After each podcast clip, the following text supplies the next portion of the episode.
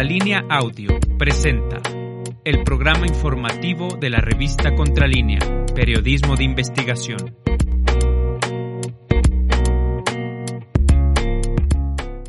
Buenos días, bienvenidos a Contralínea Periodismo de Investigación. Soy Susimo Camacho y le doy también la bienvenida a nombre de nuestros compañeros de la producción, Javier Alvarado, Indra Círigo y Carlos Sánchez, quienes hacen posible que lleguemos hasta donde usted se encuentra. Pues estamos iniciando esta semana con mucha información. Por supuesto, tendremos lo que ha acontecido en la conferencia de prensa matutina un poco más adelante. Estuvo allá nuestra compañera Erika Ramírez y también tendremos las informaciones más importantes pues sí que han ocurrido durante este fin de semana. Y les vamos a presentar como tema principal una investigación sobre el Ejército Azul, una organización armada, clandestina, auspiciada por el Partido Acción Nacional que por lo menos hasta 1996 estaba activa y que tenía, eh, de acuerdo con papeles de la Unidad de Inteligencia Naval de la Secretaría de Marina hasta 1996 tenía una estructura de ejército. Pues una revelación importante, ya sabíamos de la existencia de sociedades clandestinas, por ejemplo, como la de El Yunque,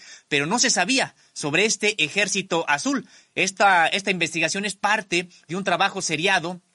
cuya autoría es de José Reyes y mía también, en la que, bueno, pues hemos, nos hemos dado a la tarea de revisar esta, esta, estos expedientes de inteligencia naval, eh, de suyo muy importantes, en el sentido de que siempre se había señalado al ejército mexicano y a la Dirección Federal de Seguridad como pues estas instituciones que se hicieron cargo de la guerra sucia, que ejecutaron terrorismo de Estado en las décadas de 1970 y hasta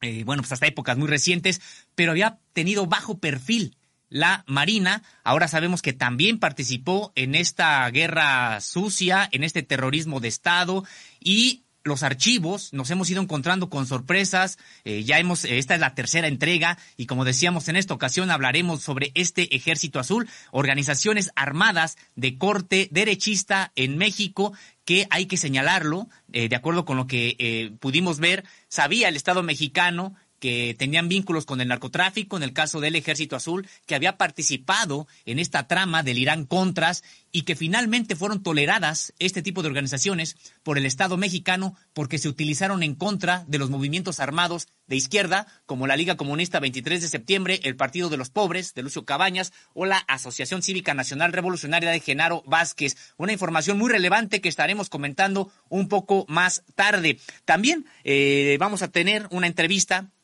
que hicimos con Pablo Moctezuma Barragán, el historiador y estudioso también de varios temas, pero sobre todo también del panismo y de la derecha en México, para que nos hable sobre este tema, sobre esta revelación que estamos haciendo en Contralínea. Lo vamos a tener también un poco más tarde en una entrevista ya grabada. Y por supuesto vamos a hablar hoy, como todos los lunes, con el Instituto Federal de Defensoría Pública. Hoy nos presentan un caso sobre una cuarta liberación en este penal de Santa Marta, Acatitla, eh, casos muy importantes, desgarradores, que nos han indignado y a veces nos han entristecido, en el sentido de que mujeres que se encuentran presas por el simple hecho de ser pobres, de ser mujeres y en algunos casos también por ser indígenas. Vamos a tener entrevista con Almadelia González para que nos explique sobre este caso que hoy nos estará presentando este Instituto Federal de Defensoría Pública. Pero me parece que ya tenemos con nosotros a nuestra compañera Erika Ramírez y a quien agradecemos mucho que ya se haya puesto en contacto, en sintonía eh, buenos días, Erika. Hola, ¿qué tal? Buenos días, Osimo Camacho y a los compañeros en la producción, por supuesto también a la audiencia. Feliz inicio de semana. Hoy, pues estuvimos muy al pendiente de esta conferencia de prensa matutina del presidente Andrés Manuel López Obrador que se llevó a cabo en el Salón Tesorería de Palacio Nacional y entre pues varias de las informaciones que se anunciaron en este diálogo circular con la prensa, el presidente Andrés Manuel López Obrador anunció que se reunirá con Anthony Blinken, secretario de Estado de los Estados Unidos, en Palacio Nacional hoy a las 13.30 horas y comentó que el funcionario estadounidense viene a México para participar en la segunda reunión anual del diálogo económico de alto nivel que se celebrará hoy lunes en la Ciudad de México. El encuentro, explicó el primer mandatario, es una plática, el encuentro que va a tener con Anthony, Blinken es una plática que se va a desarrollar independientemente de este encuentro de alto nivel que se va a llevar a cabo con los secretarios de Economía y hasta el momento no hay una agenda definida. Se le preguntó respecto del tema energético relacionado con las consultas del Tratado de Libre Comercio con Estados Unidos y el, el, presidente dijo que este asunto se tratará solo si sale en esta conversación, pero eh, enfatizó que ha habido buena respuesta por parte del gobierno de Joseph Biden. El titular del Ejecutivo recordó que su homólogo estadounidense le envió una carta con el propósito de que se mantengan buenas relaciones y una política de buena vecindad y no ha habido ningún problema. En este sentido, señaló que sus adversarios se frotan las manos, pero se les van a desgastar, a desgastar porque ya son cuatro años de gobierno y ellos quisieran que el gobierno de México y Estados Unidos se pelearan, apostaron a eso con el gobierno del presidente Donald Trump y ahora lo hacen con el de Joseph Biden, pero dijo, se van a quedar todo el tiempo frotándose las manos. El presidente de la República enfatizó que no puede haber pleito entre México y Estados Unidos porque hay acuerdos benéficos para ambas naciones.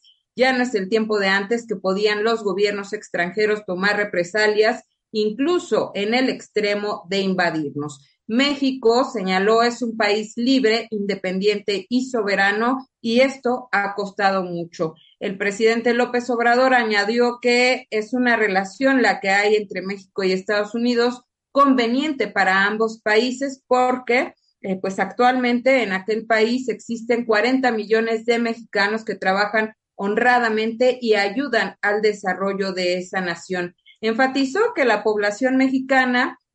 de 40 millones, pues está por encima de otras poblaciones latinoamericanas, por ejemplo, de puertorriqueños, que son actualmente 5 millones de personas, cubanas, 4 millones, y también hizo esta referencia con respecto al, a la población de Canadá, que actualmente tiene 38 millones de habitantes. Así es que la relación México y Estados Unidos, sin duda, es importante. No podemos pelearnos, tenemos que buscar que sean buenas las relaciones y es una responsabilidad de los gobiernos, señaló López Obrador durante esta conferencia de prensa. Tenemos un video, un extracto sobre las palabras del presidente refiriéndose a esta reunión con el secretario de Estado de Estados Unidos, eh, Anthony Blinken. Veamos. Bueno, pues este nos vamos a reunir con el señor Blinken eh,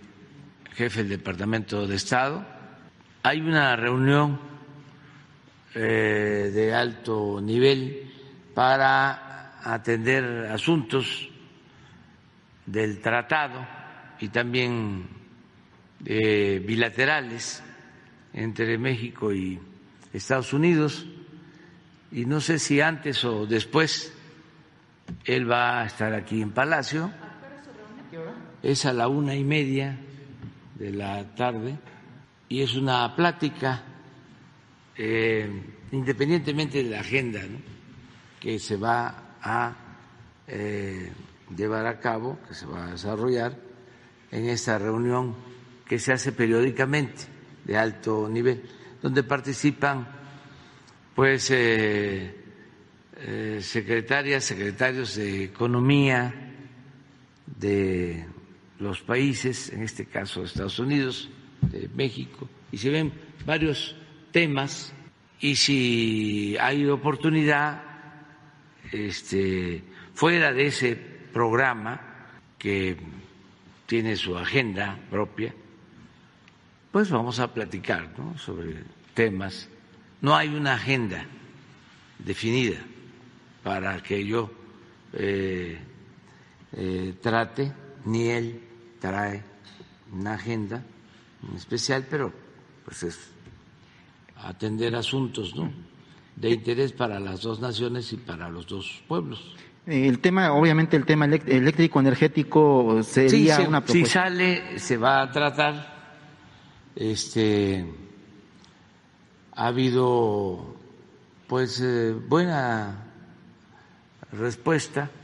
por parte del presidente eh, Biden me envió una carta con el propósito de que mantengamos las relaciones, que se mantenga la relación de respeto, que se sigan integrando nuestras economías con el respeto a las soberanías de los dos países pues interesante. Ah, ojalá que en algún momento sepamos también el contenido de estas misivas que intercambian el presidente mexicano y el estadounidense Erika Ramírez. Eh, y en otro tema que también se trató ahí en la conferencia de prensa matutina, pues eh, se habló sobre la votación de para extender la presencia del ejército hasta 2028 a propósito de la crisis de seguridad que padece el país. Erika.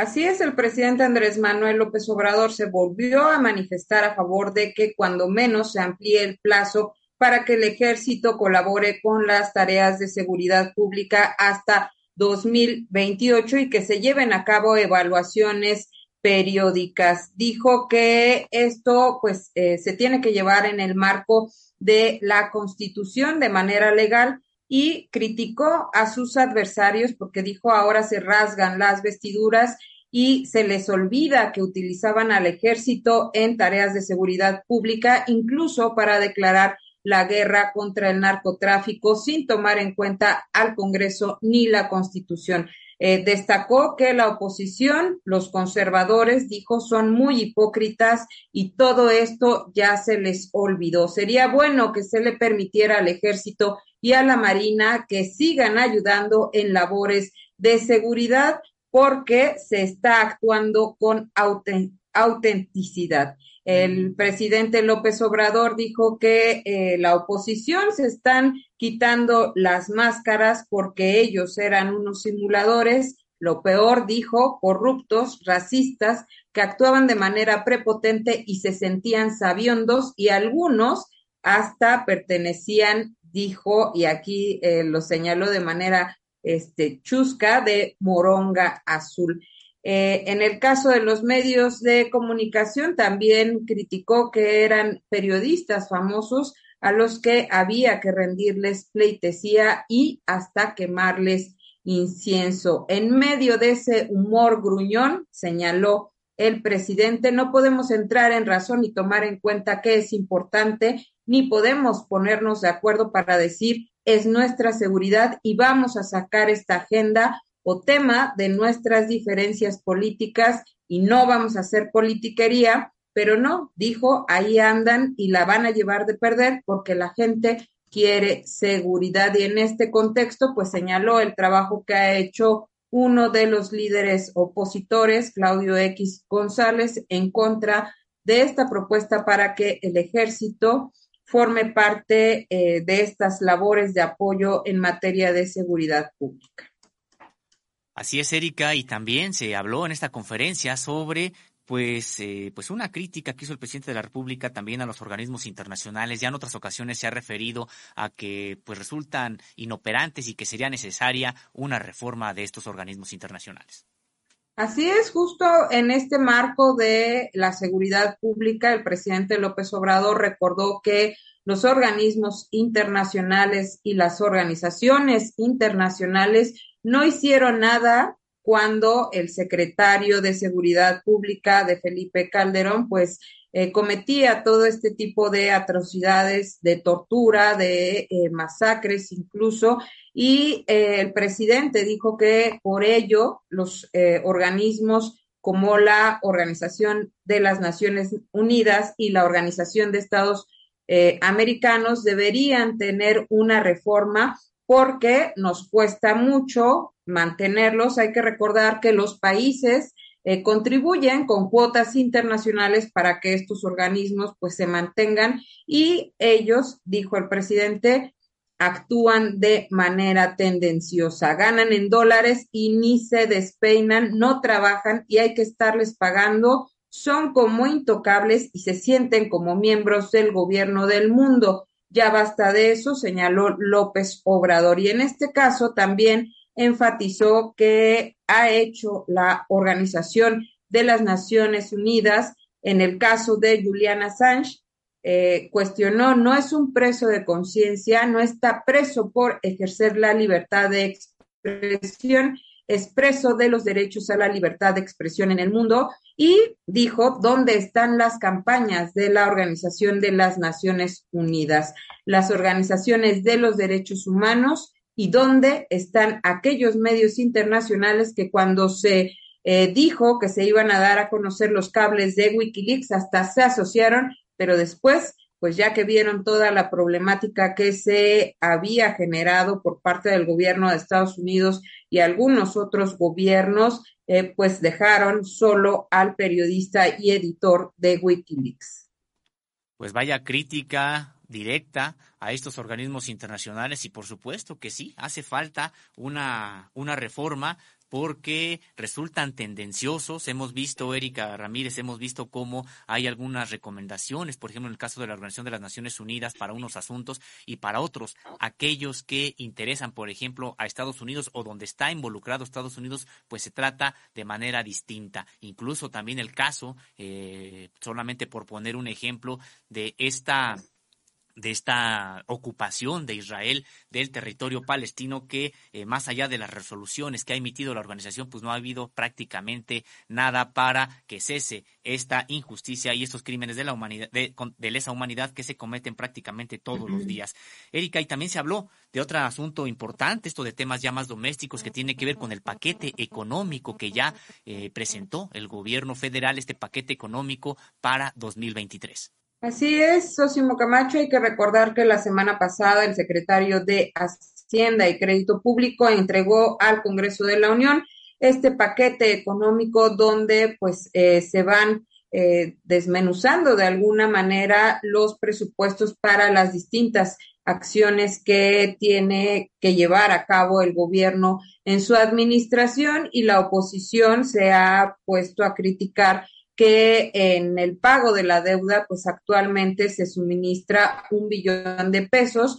pero en esta ocasión, pues el presidente Andrés Manuel López Obrador dijo que es un pago para la deuda que dejaron las administraciones anteriores y recordó que, eh, pues México, el gobierno de México, más bien, sigue pagando el rescate bancario que se llevó a cabo a través de este fondo de protección al ahorro llamado FOBAPROA, un fondo que fue votado el 12 de diciembre de 1988 a, con los votos a favor del PRI y el PAN y es un eh, fondo que, que rescató a banqueros que seguimos pagando los mexicanos y bueno, dijo que eh, el presidente hizo esta crítica y señaló que en el actual paquete económico pues no se llevan a cabo este tipo de, eh, de situaciones, o sea, no se ha vuelto a endeudar al país para eh, rescatar a banqueros y actualmente el paquete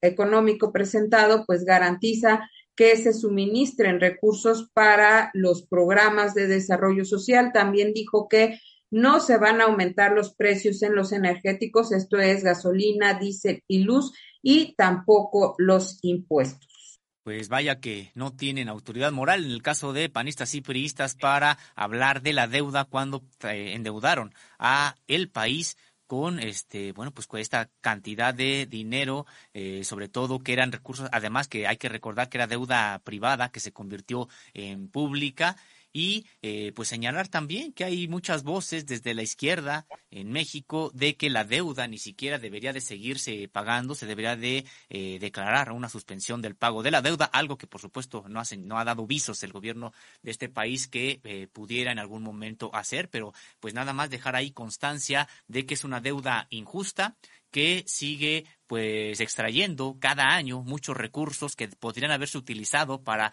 para hospitales, para escuelas, para servicios sociales, etcétera, y que los mexicanos tenemos que estar destinado de manera obligada a el pago de esta deuda que se adquirió ya hace bastantes años y que todavía faltan al menos otra década para que pueda seguirse, seguirse pagando. Erika Ramírez también este día, el presidente de la República, inició prácticamente su conferencia de prensa matutina, pues invitando a eh, los mexicanos, a las mexicanas, a que acudan a celebrar el grito de independencia, ese grito de rebeldía que diera el cura Hidalgo en 1810 y recordar que tiene invitados especiales, la mayoría de ellos luchadores sociales del mundo y que por eso ha generado mucha expectativa al también eh, eh, darse la posibilidad de que el presidente pues aproveche para reafirmar la soberanía energética del país. Erika. Así es, Osimo Camacho, como lo mencionas al principio de esta conferencia de prensa matutina, el presidente Andrés Manuel López Obrador recordó que esta semana se conmemora la independencia de México e invitó a todos los mexicanos a celebrar en el Zócalo capitalino con un concierto de los Tigres del Norte, porque dijo ya van dos años con gritos virtuales también señaló que el 16 de septiembre se llevará a cabo el desfile militar. En esta ocasión estará dedicado a la Guardia Nacional y se contará con eh, la presencia de funcionarios encargados de garantizar la paz en el país. El presidente López Obrador anunció que el 15 de septiembre sí habrá conferencia matutina, el 16 no, invitó a este desfile y para estas fiestas patrias, pues se contará con invitados especiales como eh, Gabriel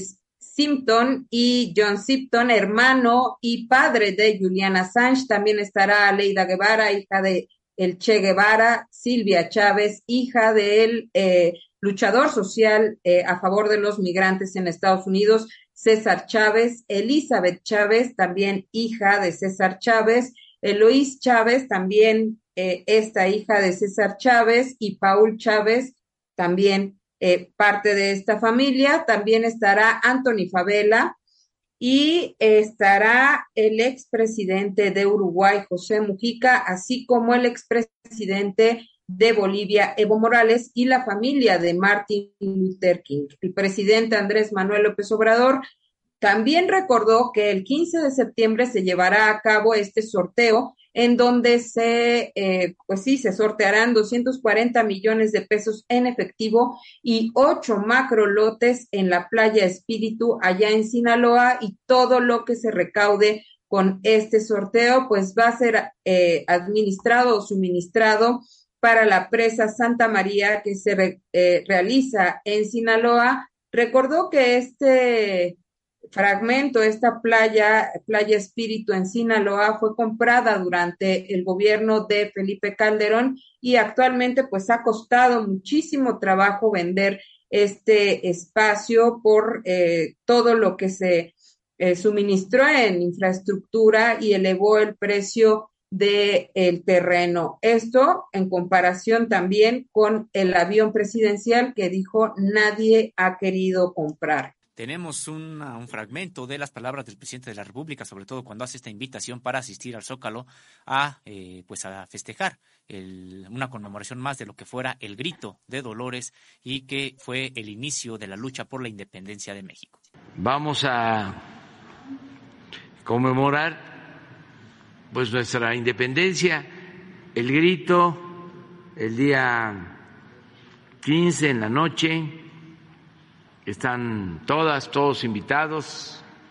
Vamos a tener un festival de música, ya lo hemos eh, dicho, lo repito, van a estar los Tigres del Norte. Y vamos a pues eh, a celebrar porque llevamos dos años con gritos virtuales sin participación de la gente. Y en esta ocasión sí vamos a poder estar todos juntos el día 15 y el 16 es el desfile, va a estar dedicado a la Guardia Nacional y eh, van a participar también eh, servidores públicos encargados de la seguridad pública de garantizar la paz, la tranquilidad, de conseguir que vivamos en un país seguro y con justicia. Erika, también en esta conferencia de prensa se refirió el presidente de la República a este conflicto en Europa del Este entre Rusia y Ucrania, que en realidad, bueno, pues parece ser que entre Rusia y la OTAN, que ha utilizado como peón ahí a Ucrania. ¿Qué fue lo que se señaló en esta conferencia, Erika? Así es, el presidente Andrés Manuel López Obrador indicó que el próximo 16 de septiembre hablará de la paz en el mundo y manifestará la postura de México sobre esta guerra que se desata en Europa del Este entre Rusia y Ucrania. Indicó que eh, parte de la propuesta, como ya lo ha mencionado en otras ocasiones, consiste en la declaración de una tregua de cinco años de paz en donde los países pues no desarrollen ningún tipo de actos bélicos y propuso que sea el secretario general de la ONU quien eh, esté en este comité de paz, también el Papa Francisco y el eh, primer ministro de la India y el presidente Andrés Manuel López Obrador criticó nuevamente los impactos que ha generado este conflicto bélico en torno al desabasto de energéticos, alimentación y esta inflación que ha impactado en todo el mundo. Todo eso no se pudo evitar, señaló, vamos a ser omisos, eh, criticó el presidente y también dijo que eh, pues este asunto es de lo más irracional que puede haber en el mundo no a la guerra y este será el planteamiento que posteriormente a esta manifestación que se lleva a cabo el 16 de septiembre va a presentar el secretario de Relaciones Exteriores, Marcelo Ebrard Casaubon, ante el Comité de Seguridad de la ONU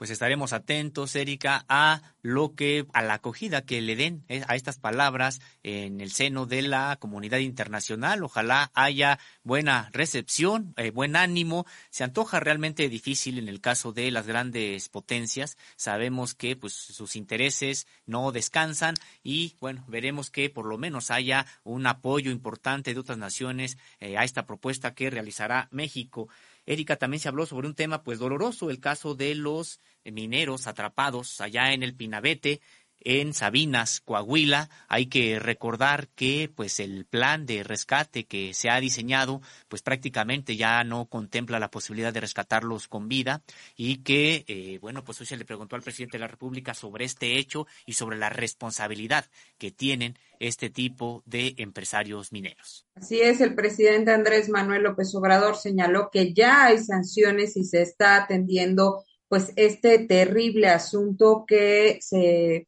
provocó eh, que 10 mineros en la mina El Pinabete, allá en Sabinas, Coahuila, quedaran atrapados después de haber estado desarrollando su trabajo en la extracción de carbón. La Fiscalía General de la República ya giró tres orden, órdenes de aprehensión y en otra conferencia de prensa más adelante se informará a detalle sobre todo este asunto, quiénes son los dueños y quiénes son los responsables de que haya ocurrido este terrible, eh, eh, pues sí, derrumbe en el Pinabete. Respecto a la indemnización que se ha eh, hablado, se entregará a los familiares de las víctimas. El presidente López Obrador dijo que esta es por razones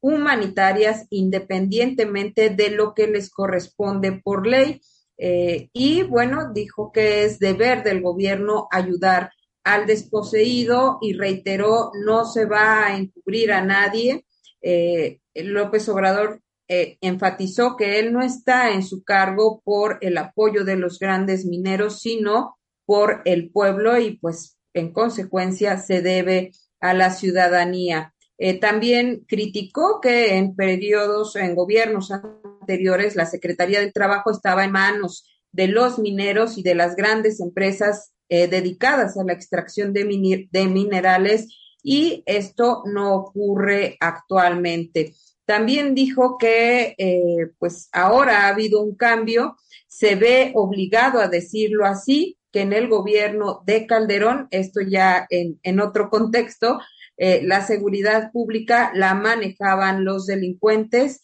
también como la Secretaría del Trabajo era manejada por los magnates y los trabajadores siempre llevaban la de, la de perder. Esto no es ahora lo mismo. porque en el 2018 se votó por un cambio. y pues también atentos también, Erika. Perdón, ibas a agregar algo más.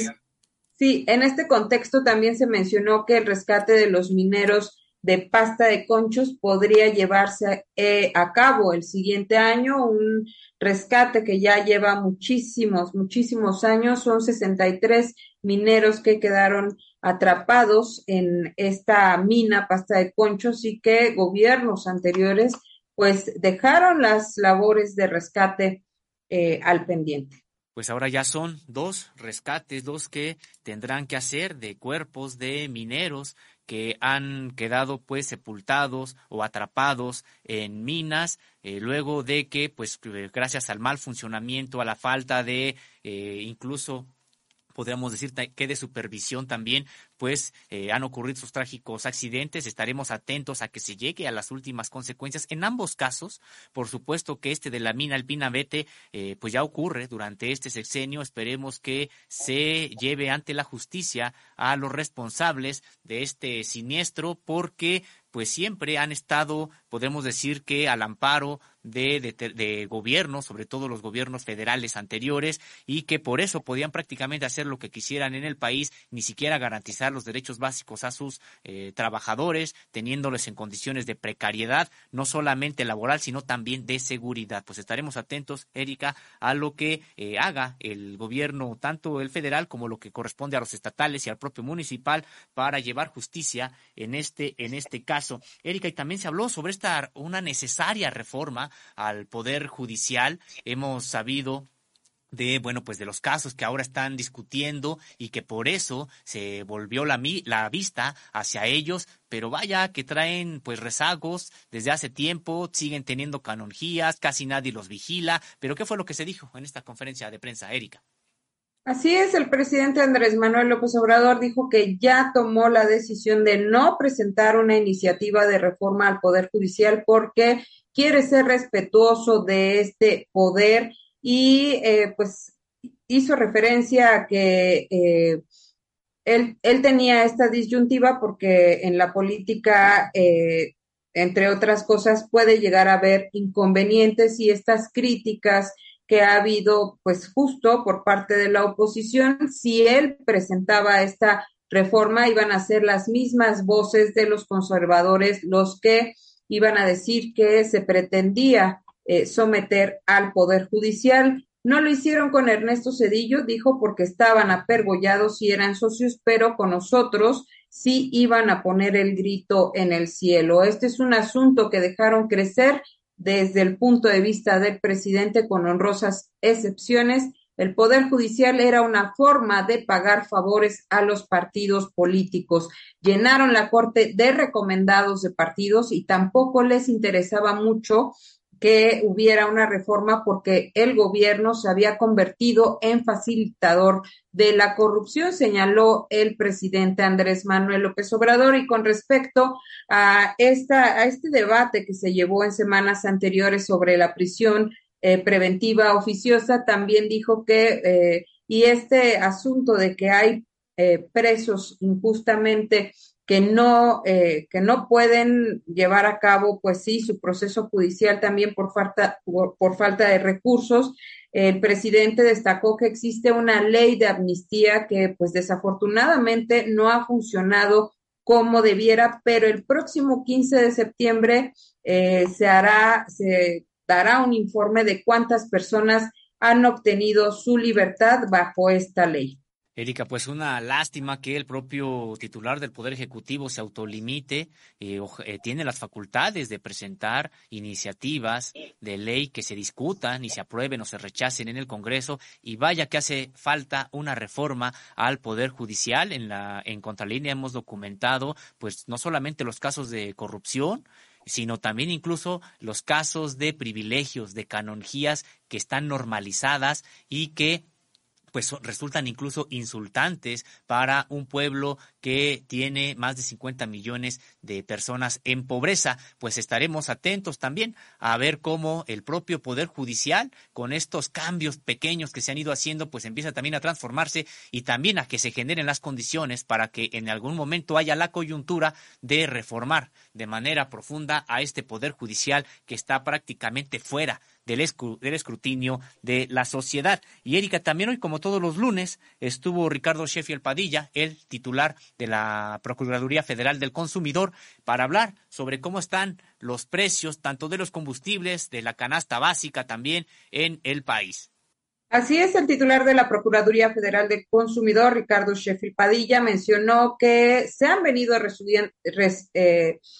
reduciendo los incentivos fiscales porque ha venido bajando el precio internacional del petróleo y esto ha generado que se regularice cada vez más el mercado con respecto a los precios de los energéticos de los que tenemos que estar muy, muy al pendientes para que no intenten cobrarnos de más. Señaló que la gasolina regular se encuentra en 21.94 pesos, la premium en 24.03, el diésel en 23.48. Con respecto al gas LP, el, el precio de litro se encuentra en 23.36 pesos, mientras que del gas estacionario está al 12.61 pesos por día. Con respecto a los 24 productos de la canasta básica, Sheffield Padilla dijo que eh, los precios más caros se ubicaron en Walmart Express allá en Santiago, Querétaro, en mil ciento cincuenta y uno punto treinta pesos, mientras que los más económicos se ubicaron en Mega Soriana en Cuapa con novecientos cincuenta y ocho punto ochenta pesos. Y hoy fue día de dar información con respecto a las remesas. Eh, en un envío promedio de 350 dólares que eh, hacen llegar nuestros paisanos a sus familiares aquí en México. Sheffield Padilla dijo que en julio fueron enviados 5.297 millones de dólares, esto con un aumento del 16% con respecto al año pasado y hay una tendencia a la alza para que se sigan enviando estas remesas. La mejor opción para el envío de eh, los dólares americanos es Ulink, que, que da 7 mil 17.50 pesos por estos 350 dólares que se envían y no cobra comisión. Comisión, perdón. La peor opción es Western Union, que entrega 6.723.72 pesos por el envío de 350 dólares y sí hay un cobro de comisión de 8 dólares. Eh, eh, Sheffield Padilla recomendó abrir la cuenta eh, de, eh, en el Banco del Bienestar. Esto puede hacerse vía Internet para el envío de remesas y hasta aquí mi reporte. Pues muchas gracias, Erika Ramírez. Agradecemos pues esta, esta, esta participación, este reporte de la conferencia de prensa matutina allá en Palacio Nacional. Que tengan un excelente inicio de semana. Gracias, excelente inicio de, semana. Vamos a ver nada más este último corte de Ricardo Sheffield Padilla, donde se refiere precisamente al precio de los combustibles.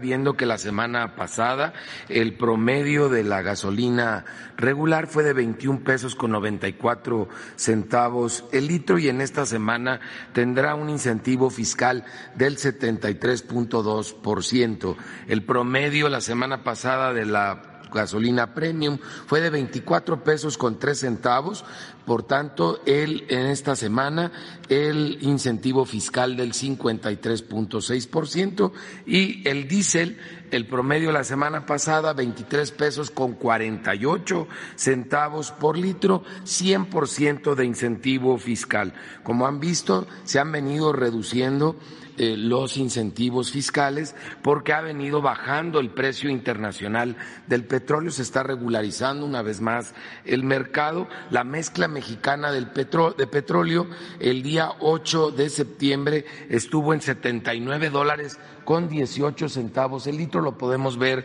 en la gráfica, lleva una tendencia continua a la baja algo de inestabilidad, pero estaremos recordando que hace unos cuantos meses andaba por arriba de los 100 dólares, ahora ya afortunadamente por abajo de los 80. Sin embargo, se mantiene en el diésel el incentivo máximo, es el combustible que más impacta en el tema de transporte y eh, en el tema industrial y de comercio en general. Eh, vamos a ver las tres marcas más caras que estuvieron la semana pasada, Redco, Chevron y Con esto damos por concluida esta revisión de lo más importante que se dijo en la conferencia de prensa matutina del presidente de la República este día. Eh, y aprovechamos para saludar a la familia Maturano Camacho, también Azul González, Gabriel Hernández, Mario Brito, Marvel Tello Aranda, Horacio González, Esogni Tramtsiur, Arturo Manuel Gómez, Da Sa, Carlos Aloe, Candimán, Alicia Josefina Ávila, Sofía Ailov y Violeta Bravo. Muchas gracias por estar con nosotros. Nos dice Connie FR, el Poder Judicial sin remedio, sus integrantes al servicio de sus propios intereses. Triste que el ministro Saldívar no pudo en el paquete de mejorar mínimamente el sistema corrupto. Pues esta opinión de Connie FR, por supuesto, pues sí, indignada porque pues sí causa realmente pues extrañeza que no se pueda reformar este eh, poder judicial. El presidente de la, de la República ha señalado que incluso él ya no va a intentar enviar una una iniciativa de reforma en el sentido de que generaría mucha disputa política. Probablemente el propio presidente de la República pues considera que eh, se concentrará en otro tipo de reformas que sí puede sacar adelante y no en esta que decíamos hace tanta falta porque el Poder Judicial es uno de los más opacos, de los que tiene mayores canonjías y que prácticamente no rinde cuentas de nada. Y vamos a pasar a revisar de manera muy rápida algunas de las informaciones eh, más importantes que se generaron en este fin de semana. Eh, y bueno, pues tenemos eh, una situación, podemos decir que,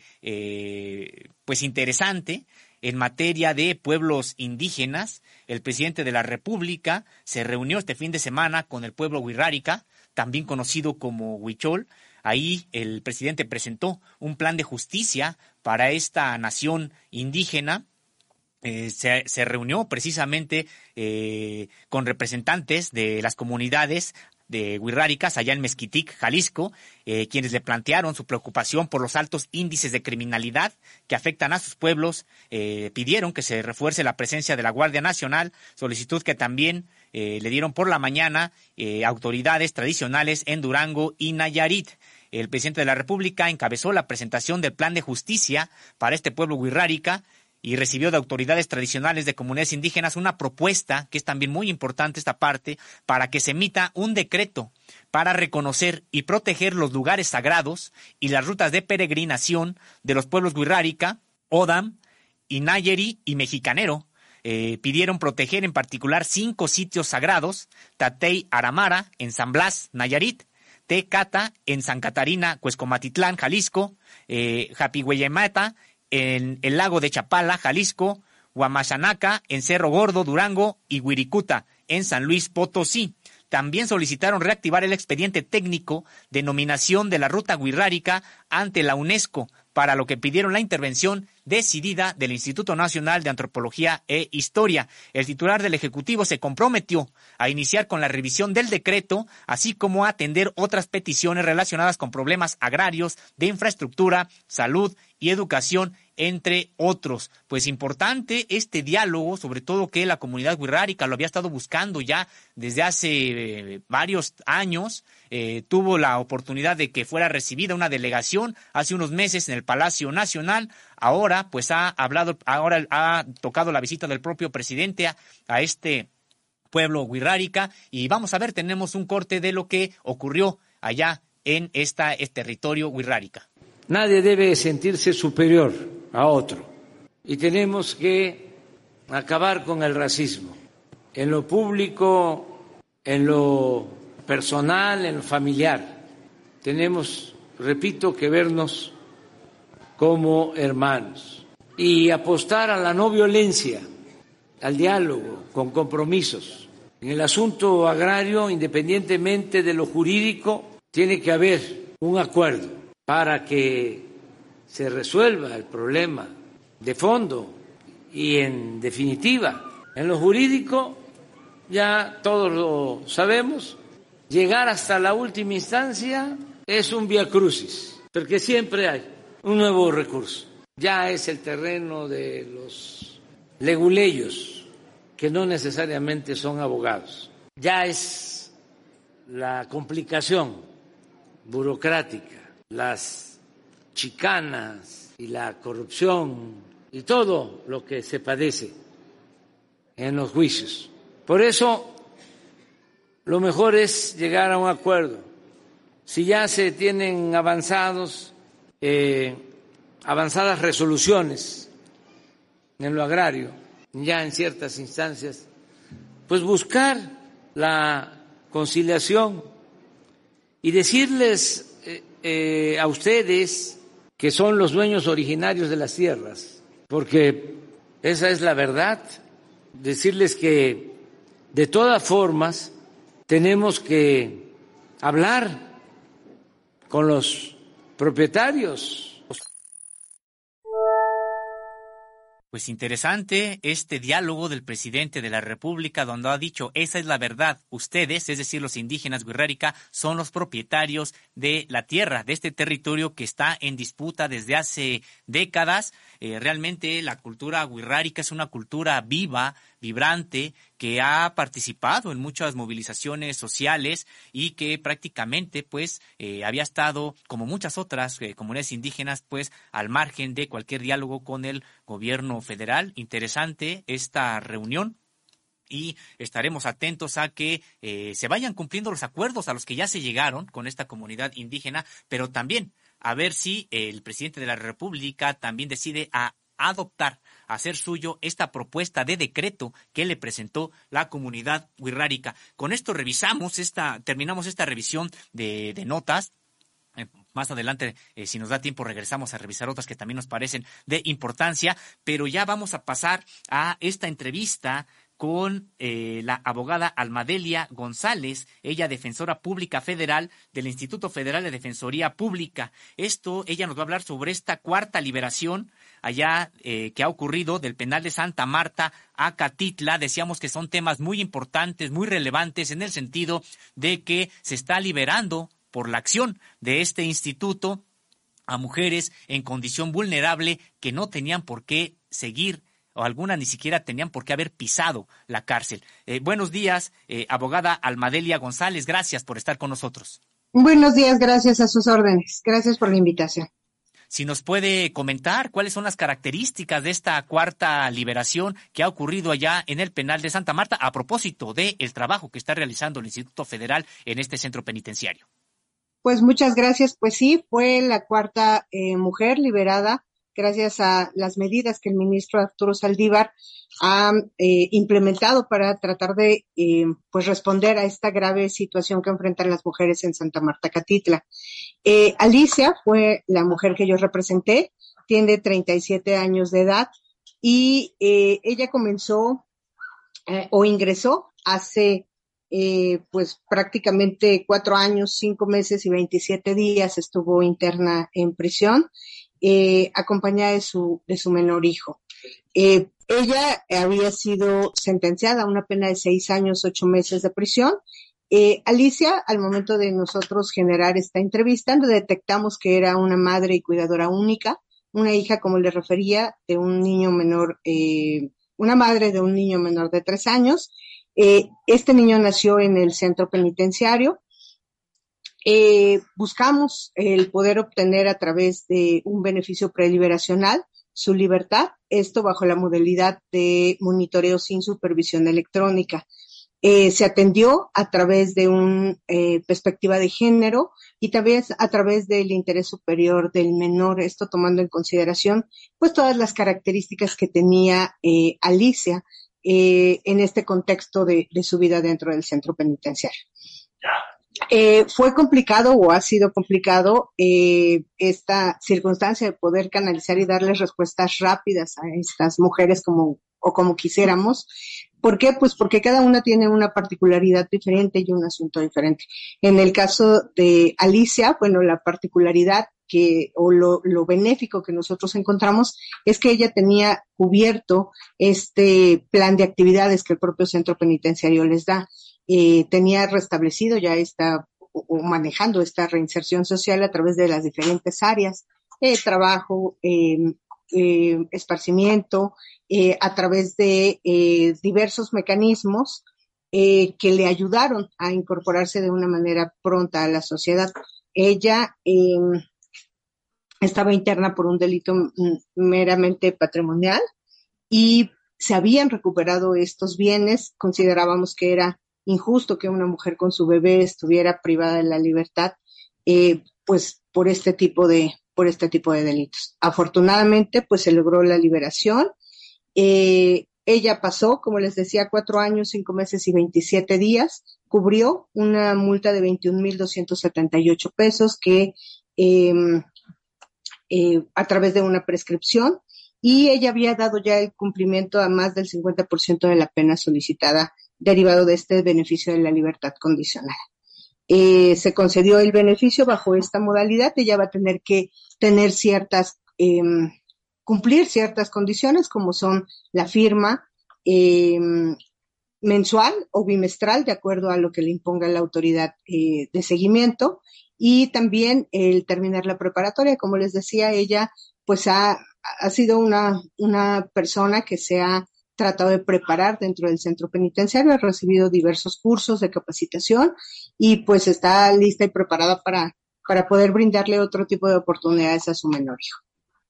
Abogada, si es que Alicia ya había compurgado más del 50% del tiempo que tenía que estar ahí, la pena, pues, eh, y había y ya tenía, había cumplía otras características, pues, para que accediera a esta preliberación, ¿por qué no se podía liberar ella sino hasta la intervención del instituto?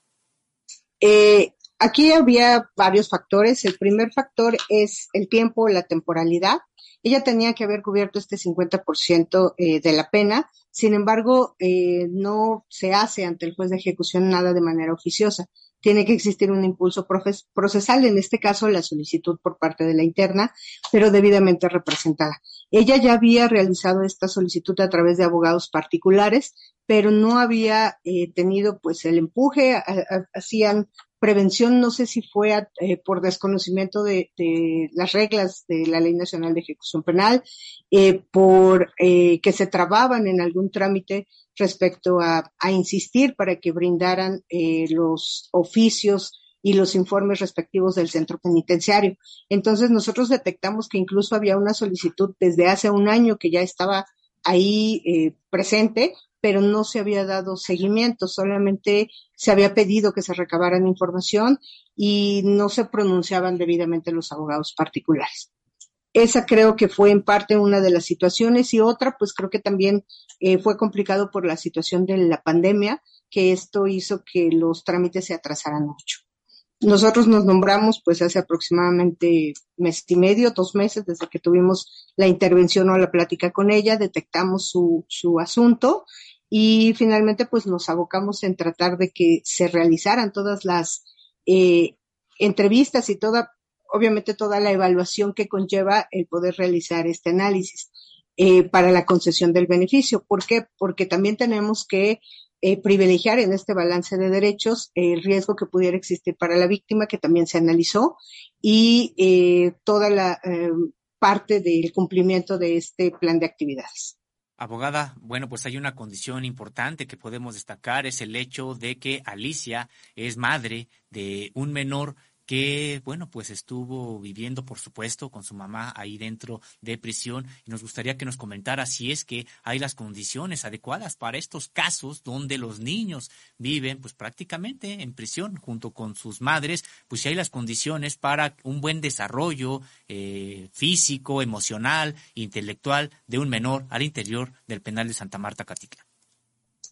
Creo que eh, pues el, sistema penitenciario no está preparado para tener menores. Creo que con las herramientas eh, tratan de hacer mucho. Existe un CENTI dentro del centro penitenciario, eh, existe eh, condiciones, pero creo que no se igual, no, se van a igualar nunca a tener a un menor fuera. incluso me permito comentarles eh, el niño nunca había salido de prisión. El día que nosotros liberamos a, Irma fue el primer día que el niño salió junto a ella. Fue la verdad es que una imagen impactante porque pues vemos a un menor de tres años con su peluche en la mano. Eh, su familia incluso decía, ahora vamos a tener oportunidad de que él conozca un zoológico, un parque, que vaya al jardín, que juegue, que conozca amiguitos. Creo que las condiciones, eh, y esa era la premura del Instituto Federal de, Defensoría Pública y del maestro Netzaí, de poder darle eh, un espacio diferente al menor. Eso creo que era lo fundamental, tanto obviamente darle este beneficio a su mamá, pero sí darle la posibilidad de tener un, futuro diferente a un menor.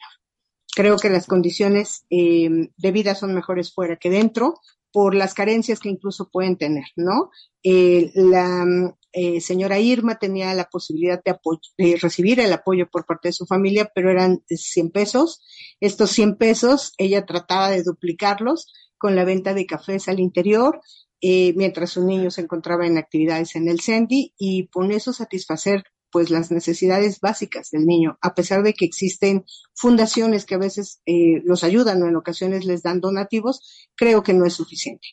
Así es, pues impresionante como cuando uno se detiene a pensar qué es lo que pasa con estos niños, en el caso, en el ejemplo que nos, eh, nos trae a este espacio, pues de un niño que nunca había salido fuera del el penal, que lo que ocurre es de que muchas veces decimos que cuando un familiar está preso, pues eh, toda la familia se ve afectada, toda la familia eh, comparte también una pena, pero en el caso de los niños, de los menores, pues uno podría pensar que incluso pues son parte de la pena corporal al tener pues que estar también al interior de estos centros penitenciarios. Preguntarle, eh, abogada, si es que tienen más casos de este tipo que involucren también liberación de mujeres que tienen niños, ahí en Santa Marta o en algún otro espacio. Sí, nos estamos enfocando pues en detectar, eh, recordamos que la intervención que, que realizamos fue derivada de la intervención del ministro presidente, presidente. Cada uno de los asuntos se está analizando porque, bueno, cada uno tiene una historia de vida diferente. Independientemente de la parte procesal, también existe esto a lo, a lo que nosotros nos estamos abocando como mujeres cuidadoras únicas detectando estos factores en el que también por cuestiones de salud o por alguna otra circunstancia pudiéramos hacer. En el caso incluso de, de Irma, eh, tiene una compañera con un menor que incluso ella misma dice, por favor, ayúdenla. Ella ya solicitó su beneficio y le acaba de llegar su, su, este, su, su respuesta de que no se lo aceptaron. No sabemos las condiciones, pero entre ellas incluso, eh, pues están comentando estos resultados que se encuentran dando. Eh,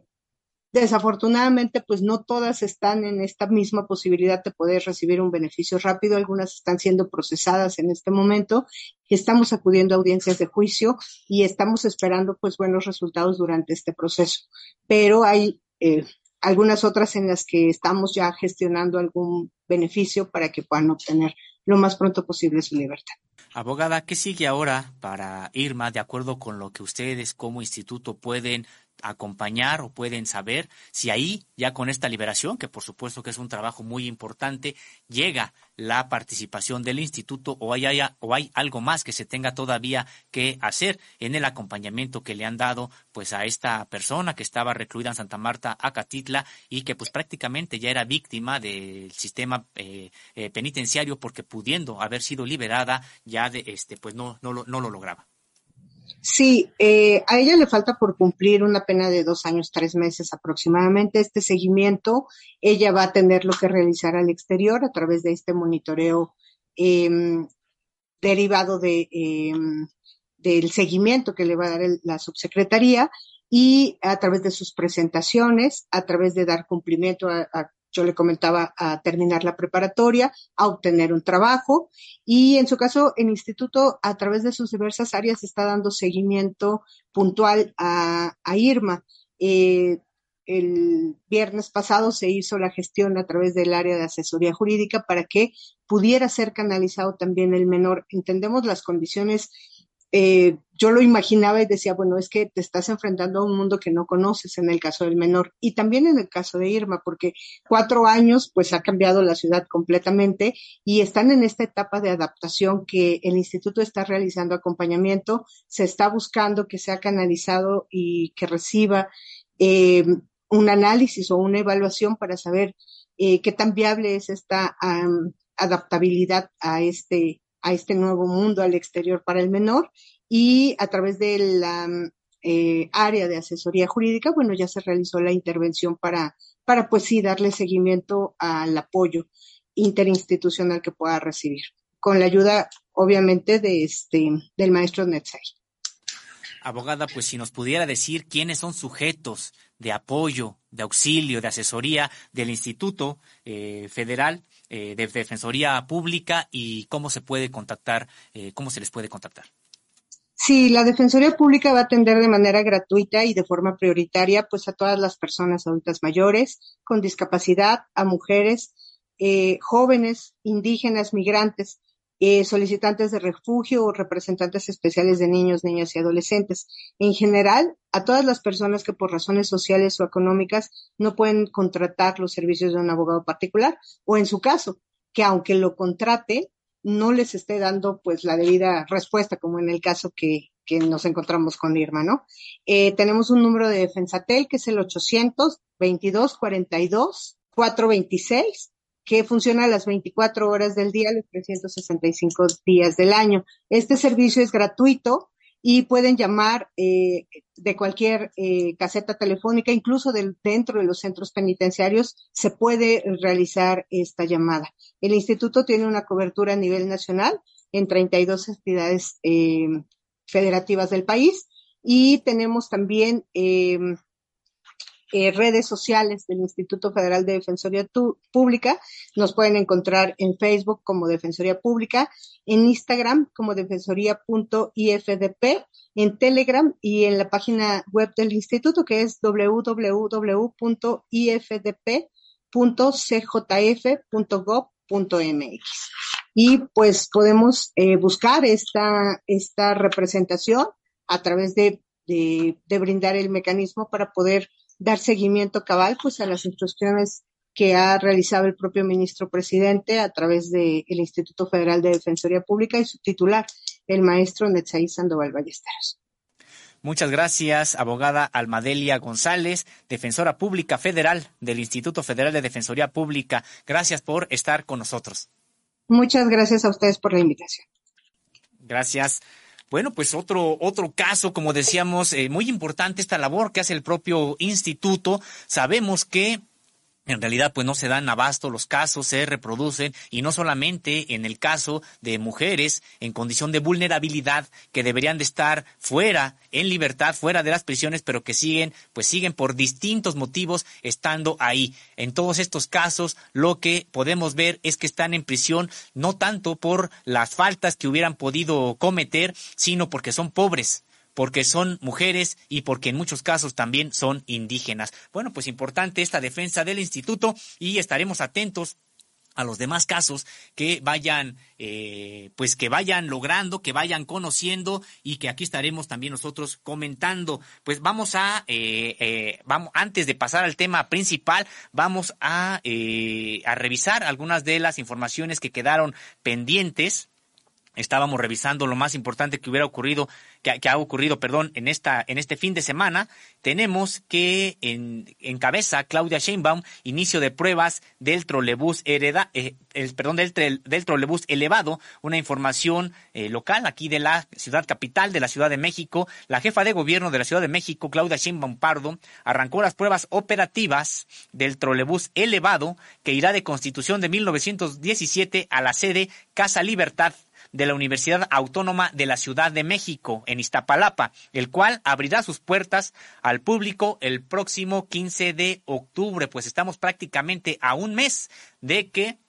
ya entre en funcionamiento este, este nuevo sistema de transporte colectivo. Eh, bienvenidos, la verdad, todo este tipo de transportes que sean de carácter eh, público. Esperemos que se, reforme, que se reforme de manera eh, profunda el sistema de transporte que hay en toda la ciudad, este sistema concesionado que ha hecho ya crisis, que no da para más y que es importante que eh, se inauguren este tipo de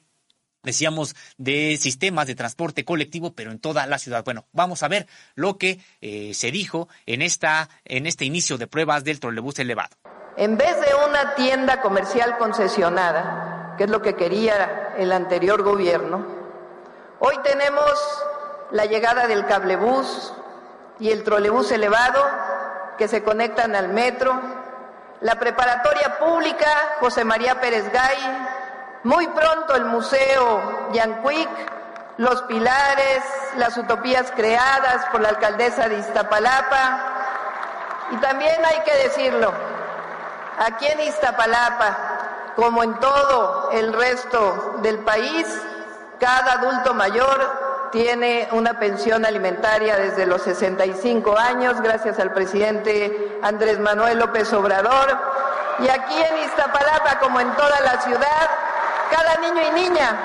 tiene un apoyo para poder ir a la escuela pública. Esa es la esencia del movimiento que representamos, de la cuarta transformación de la vida pública de México. Nosotros construimos, diseñamos, hacemos, generamos beneficios para la gran mayoría de la población, pero en particular para quien menos tiene. Siempre he pensado que un mejor transporte público es una de las mejores inversiones y legados que podemos dejar en una ciudad. Durante años de mi vida me dediqué a estudiar desde la academia la movilidad y sus impactos al medio ambiente. Aprendí que el 70% de los habitantes de la ciudad usan transporte público, pero que un buen transporte público permite también que quien use el vehículo privado pueda dejarlo para mejorar el medio ambiente. Pues con esto terminamos la revisión de las informaciones más importantes que ocurrieron en este fin de semana pasado y podemos dar eh, paso a nuestro tema principal del día de hoy, que como comentamos al inicio de esta emisión, se trata, se trata de el Ejército Azul, la organización terrorista del Partido Acción Nacional, que, eh, de acuerdo con los expedientes a los que tuvimos acceso, que provienen de inteligencia naval, estuvo activo al menos hasta 1996. En realidad no se tiene noticia de si se desintegró o si sigue funcionando esta organización. Eh, y también le doy la bienvenida a Nancy Flores, que ya está con nosotros para integrarse a esta emisión de Contralínea, Periodismo de Investigación, de este lunes 12 de septiembre de 2022.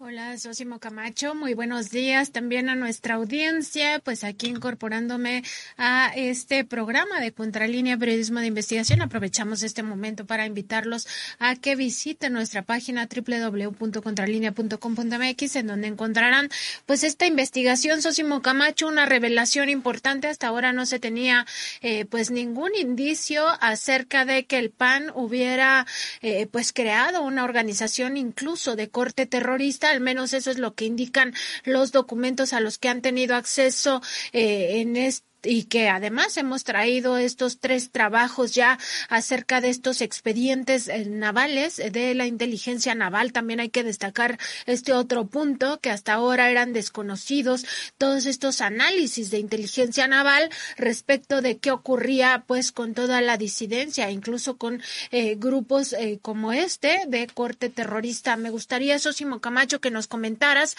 pues precisamente la relevancia de estos hallazgos. Eh, por primera vez se, empieza a hablar ya de que el PAN, eh, pues no solo tenía estas organizaciones, eh, pues muy ligadas a este partido, como el Muro, como el Yunque, ¿no? Sino incluso una organización a la que le llamaron incluso un ejército, un ejército que tenía capacidad para ejercer la violencia y que además estaba concebido de esta manera que incluso tuvo algún entrenamiento en el extranjero, eh, pues precisamente como si se tratara de una organización paramilitar. ¿Qué es lo que más te sorprendió en esta, al hacer esta investigación específicamente del Ejército Azul y sobre todo, pues tener conocimiento por primera vez de este grupo terrorista? Así es, Nancy Flores. Mira, la verdad es de que no sé ni por dónde empezar. Cuando me preguntas qué es lo que más me sorprendió, es una investigación de la autoría de José Reyes y mía, en la que, como bien comentas, tuvimos la oportunidad de acceder a expedientes de inteligencia naval que dan cuenta de la guerra sucia y del terrorismo de Estado, en el que también participó la Secretaría de Marina, y son varias cosas los que lo, que nos encontramos. Primero, pues es con la existencia, sí, de esta organización de carácter ultraderechista auspiciada por el Partido Acción Nacional, que es distinta, por ejemplo, a El Yunque. El Yunque es una sociedad secreta que si bien también está armada, es violenta y realizó, como ya dimos cuenta en este espacio, también combates en su momento en las décadas de los 70 y los 80, en realidad estaba más pensada para las cúpulas, penetrar el sistema político mexicano, ir ocupando puestos y, bueno, con un financiamiento también muy importante. En el caso del Ejército Azul, eh, parece más bien una eh, organización de corte a lo que similar a lo que sería en Colombia los paramilitares o las autodefensas. Estos grupos eh, entrenados eh, perfectamente en antiguerrilla para enfrentar a los movimientos sociales. Entonces tenemos por un lado la existencia primero, la existencia que se revela por primera vez, la existencia de este tipo de estructura. Segundo lugar, que fue la CIA la que avisa al gobierno mexicano, de acuerdo con los propios papeles, de esta organización, pero el gobierno mexicano y la propia CIA eh, no desarticulan a esta organización, sino que la utilizan para combatir a los movimientos insurgentes en México y en América Latina. Nosotros ahora también estamos dando cuenta de que esta organización, este Ejército Azul, participó en la trama de Irán Contras, que fue a, eh, con hombres, recursos y armamento a pelear en favor de la contrarrevolución en Nicaragua. Y de acuerdo con lo que podemos ver, también participó en el combate a otros movimientos insurgentes en América Latina. Es, un expediente incompleto, no tenemos todo el expediente, es lo que nosotros pudimos revisar, lo que pudimos obtener y del cual tenemos copias que ustedes pueden ir también consultando en nuestras entregas en contralínea, eh, pero sí alcanzamos a ver esta participación de eh, pues de entrenamiento que tuvo, que les dio la CIA y Nancy Flores, que fueron entrenados, decíamos, en eh, Miami, en Los Ángeles, también fueron entrenados en Tel Aviv, Israel, fueron entrenados en Berlín, Alemania, y algo que también sorprende es que con claridad se muestra cómo fue, fue cómo fueron utilizados estos grupos contra los movimientos armados. Es decir, una alianza de facto entre el Estado mexicano y estos grupos. Porque hay que recordar, Nancy Flores, que en la época de la guerra sucia y el terrorismo de Estado, pues se combatió de manera incluso ilegal y vil a muchos movimientos armados. Se cuentan por cientos los desaparecidos, por miles los torturados y encarcelados, pero ninguno de ellos, curiosamente, es de los movimientos armados de derecha. Aquí incluso podemos ver en una parte del documento, Nancy Flores, que hay una especie de descripción del líder de este ejército azul que raya en la admiración para nada es la descripción de estos agentes que hacían de los líderes de la Liga Comunista 23 de septiembre, del Partido de los Pobres, de la Asociación Cívica Nacional Revolucionaria, del Movimiento de Acción Revolucionaria. No, en realidad parece hasta de admiración y prácticamente de compañerismo la descripción de estos movimientos que fueron utilizados contra los movimientos este, insurreccionales mexicanos y latinoamericanos en las décadas de 1970, 1980 y al menos hasta 1996. Pues sí, sin duda eh, sorprende, Sosimo Camacho, también esta otra parte, ¿no? Que no exista eh, un solo indicio en estos documentos, eh, al menos en este archivo de inteligencia naval, que indique que estos personajes que pertenecían a este ejército azul o que incluso los líderes del propio Partido Acción Nacional que posibilitaron seguramente con recursos, con financiamiento a esta organización eh, que, como bien decías, parece de corte paramilitar, eh, con entrenamiento incluso en eh, todos estos lugares que ya mencionaste, Berlín, en Tel Aviv, en el propio Estados Unidos, pues justamente llama la atención que no hayan sido perseguidos por las autoridades mexicanas. O sea, no solo como esta suerte de admiración eh, que tú eh, pues percibes, ¿no? En este discurso, en este tipo de lenguaje que se utiliza al momento de, de describirlos en estos expedientes de inteligencia naval, sino que incluso hasta de complicidad, de eh, impunidad, de generarles un manto de impunidad, pues en un contexto donde eh, pues también hacían labores de contrainsurgencia claramente estos eh, pues miembros integrantes de este ejército azul. Y también llama la atención Sosimo que hasta ahora no se conociera nada de este ejército azul. Tantos investigadores que han eh, dedicado sus vidas académicas a revisar qué ha pasado con la derecha con estos grupos clandestinos y hasta ahora no se tenía noticia por el hermetismo. Un hermetismo que también solo es posible con la complicidad del propio gobierno, un gobierno que eh, pues descansaba una parte importante de la administración de poder a través de estos grupos clandestinos y sobre todo de este ejercicio de eh, violencia, de violencia desde el propio gobierno hacia la sociedad. Así es, así es Nancy Flores. Y es que tendríamos que recordar algo. ¿Por qué no se sabe de este ejército azul? Eh, hay, una, hay una parte también que puede explicar esto y hay que recordar que en el año 2000 llegó el Partido Acción Nacional a la presidencia de la República y colocó como eh, secretario de Gobernación pues a un integrante de este tipo de grupos, a Carlos María Abascal Carranza, y a su vez él colocó al frente del CISEN a Juan Domingo López Buitrón, otro personaje que también proviene de este tipo de organizaciones y que se supo, nosotros hicimos trabajos en ese entonces donde decían, están desmantelando el archivo del CISEN y prácticamente no se sabe, o del CISEN, no han salido archivos que den cuenta de este tipo de grupos de la derecha. Siempre son grupos clandestinos que dan, dan información de grupos clandestinos de la izquierda, pero de la derecha prácticamente no se sabe nada. Ahora que tenemos acceso a estos archivos que provienen de inteligencia naval, cuyo archivo ha de estar prácticamente intacto, pues entonces empiezan a salir también este tipo de información que de otra manera pues no se tenía, no se tenía eh, noticia. Habría que ver incluso si este ejército azul siempre se le llamó así o fue solamente por determinadas etapas, eh, porque podemos nosotros advertir, y para no confundir, por supuesto que hay un ejército azul que en su momento se le llamó a un grupo de brigadistas del Partido Acción Nacional para cuestiones electorales, también se le ha llamado ejército azul cuando hay campañas y que son los encargados de ir a pedir el voto a determinadas zonas. No, aquí estamos hablando, y de manera clara lo dicen los documentos, de una organización que en el último documento del que se da cuenta que data de 1996 dice a estas fechas cuenta con una estructura de ejército. Entonces, eh, sí, como bien comentas, pues no se tenía noticia de esta organización y de acuerdo con los propios documentos, eh, de los cuales estamos eh, mostrando algunos en pantalla, eh, esta, esta organización obtenía sus bases de organizaciones estudiantiles ultraderechistas como el Movimiento Universitario de Renovadora Orientación, el Muro, que hay que recordar que tenía una presencia muy importante en la Universidad Nacional Autónoma de México, también de los TECOS, de la Universidad Autónoma de Guadalajara, el Instituto Francés de La Laguna, esta institución privada de Durango y Coahuila, y el Instituto Tecnológico de Chihuahua, y por supuesto también de comunidades pobres agrarias en, en, en, Chihuahua y en otras partes de la, de la República. Como decíamos, este ejército azul, de acuerdo con el documento, este último de 1996, de 1996, cuenta con preparación militar antiguerrilla y en ese entonces todavía estaba realizando prácticas de entrenamiento y supervivencia, esto lo decimos de manera textual, de acuerdo con el documento, en la Sierra Tarahumara, en Los Ángeles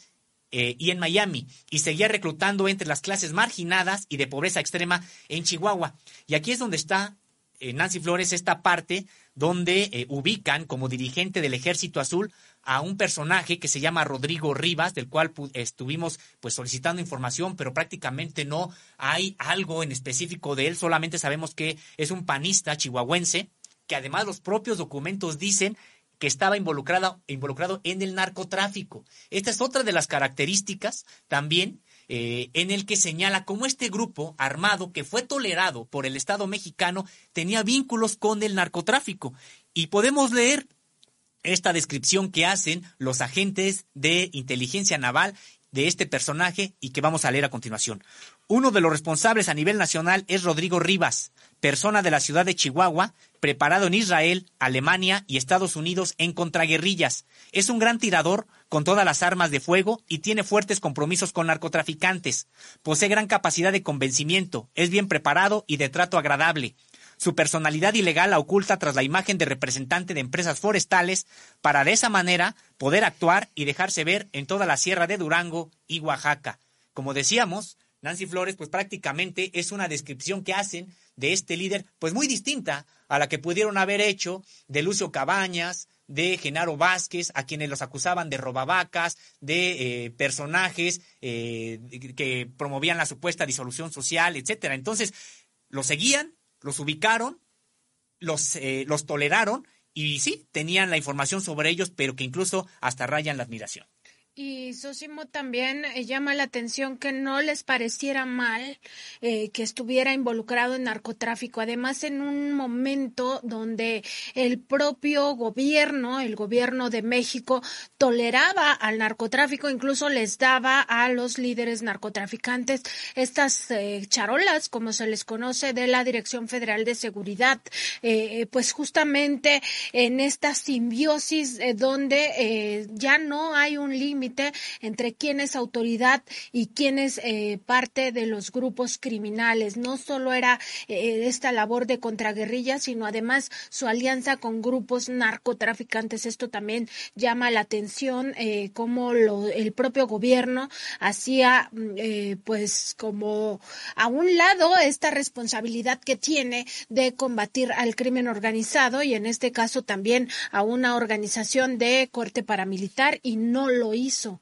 Así es, no, no lo hizo. De hecho, prácticamente los utilizó. Ya en una investigación que habíamos hecho sobre el Yunque, habíamos podido entrevistar a un integrante del propio Yunque. Él se asume integrante hasta el día de hoy de esta organización. Lo pasamos en esta emisión y él nos decía cómo eh, en una ocasión había sido detenido eh, en, el, en, el, en el campo militar número uno después de que ocurriera el asesinato de un líder de la Liga Comunista 23 de septiembre. Cuando yo le pregunté, le preguntaba yo a este personaje sobre eh, cómo había sido la tortura. Le dije, oiga, ¿y pudo la tortura? ¿Fue algo intenso? Y él me decía, ¿tortura? No, a nosotros no nos torturaban. A mí me preguntaron si yo había sido el que había así, al que yo había asesinado, y en ese momento le dije, no, yo no fui. Eh, si yo me lo hubiera encontrado, por supuesto que lo mato, pero yo no fui el que asesinó a esta persona.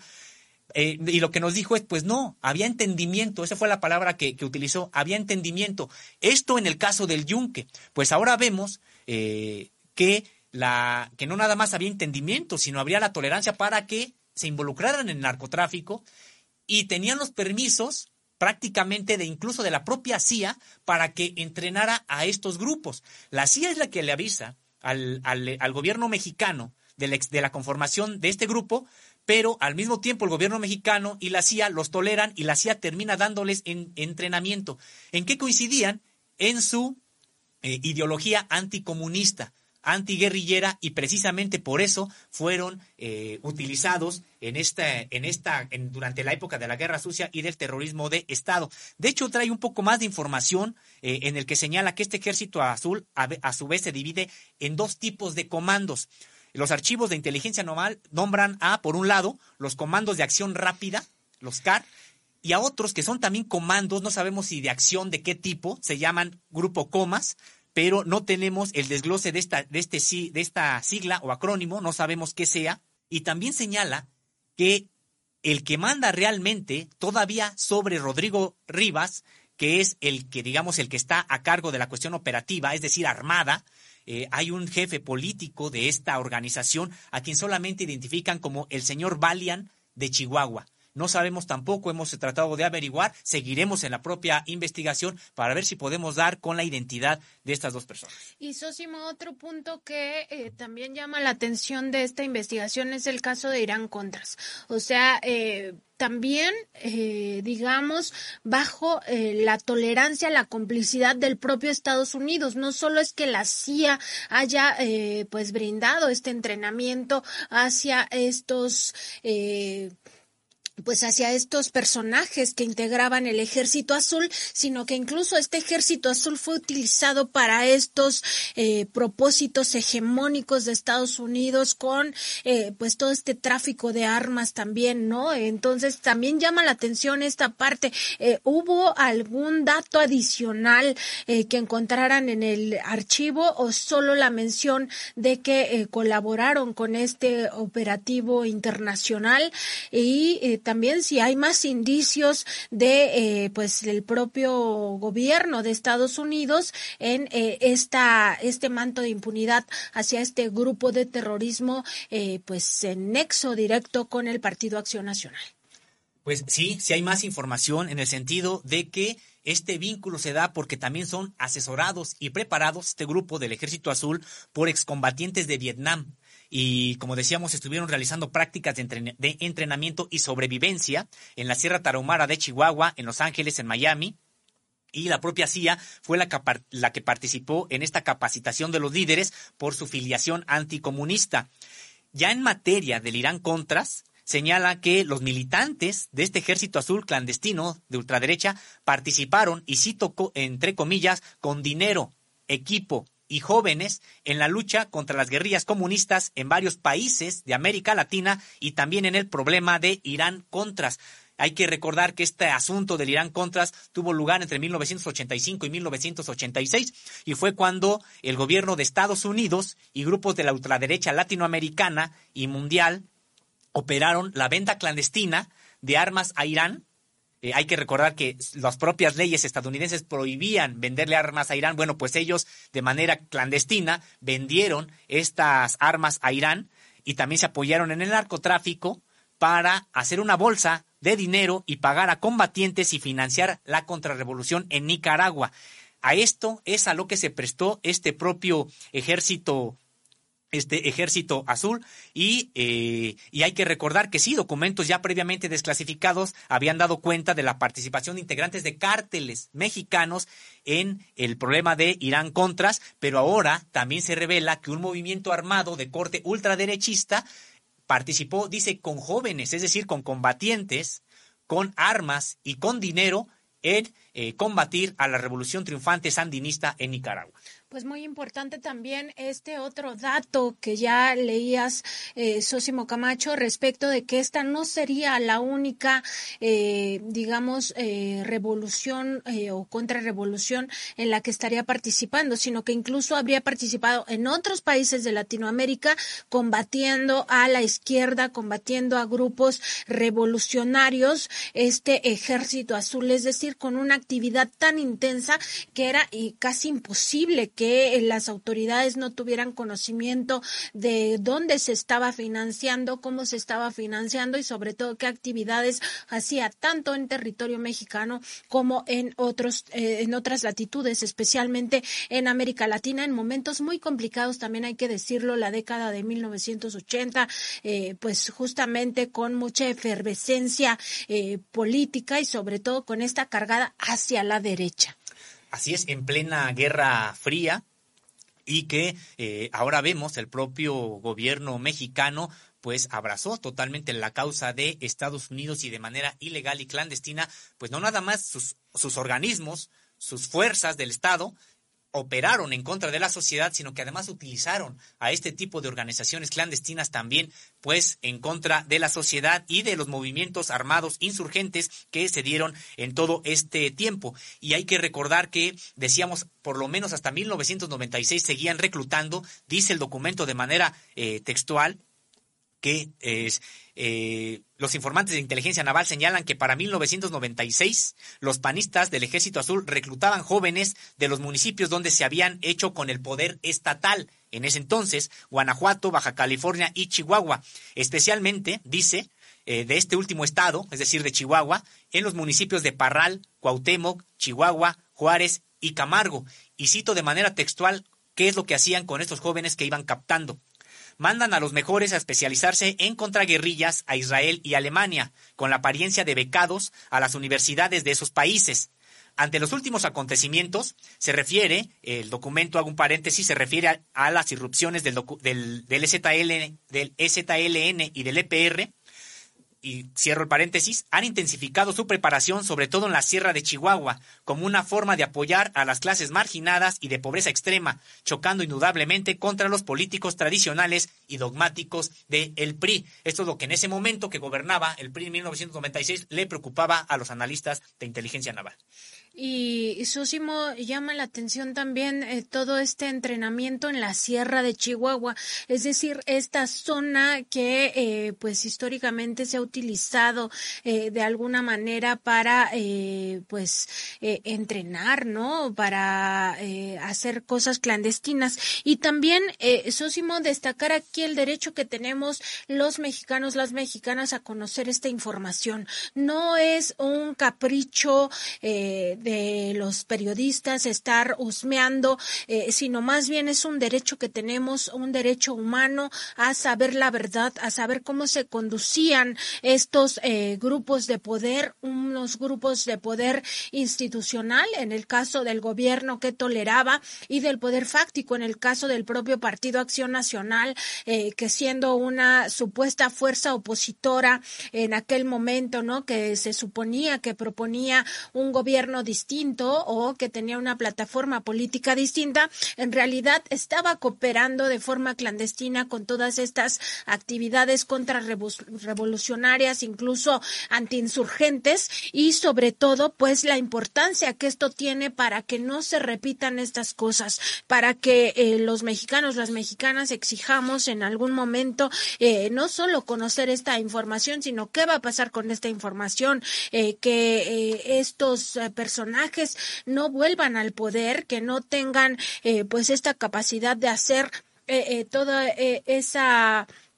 digamos, eh, agresividad, toda esta violencia en contra de la sociedad, porque eh, ninguna persona eh, tiene por qué tomar la violencia en sus manos. Para eso se supone que está el gobierno, ¿no? Y en todo caso, pues, conocer hasta dónde estaban dispuestos a llegar y en este caso, pues, era claro que hasta el asesinato, las ejecuciones extrajudiciales, bajo el amparo y el cobijo del propio gobierno porque así servía a los intereses del pasado. Entonces, eh, esta importancia de que no se repitan estas cosas, Osimo, y sobre todo de que exijamos, eh, como bien decías en su momento, cuando llegó Vicente Fox al gobierno y puso a un personaje como el ya fallecido Carlos Abascal al frente de la Secretaría de Gobernación y este a su vez pues controlando todo, eh, toda la inteligencia civil, el propio archivo general de la nación en manos de un personaje que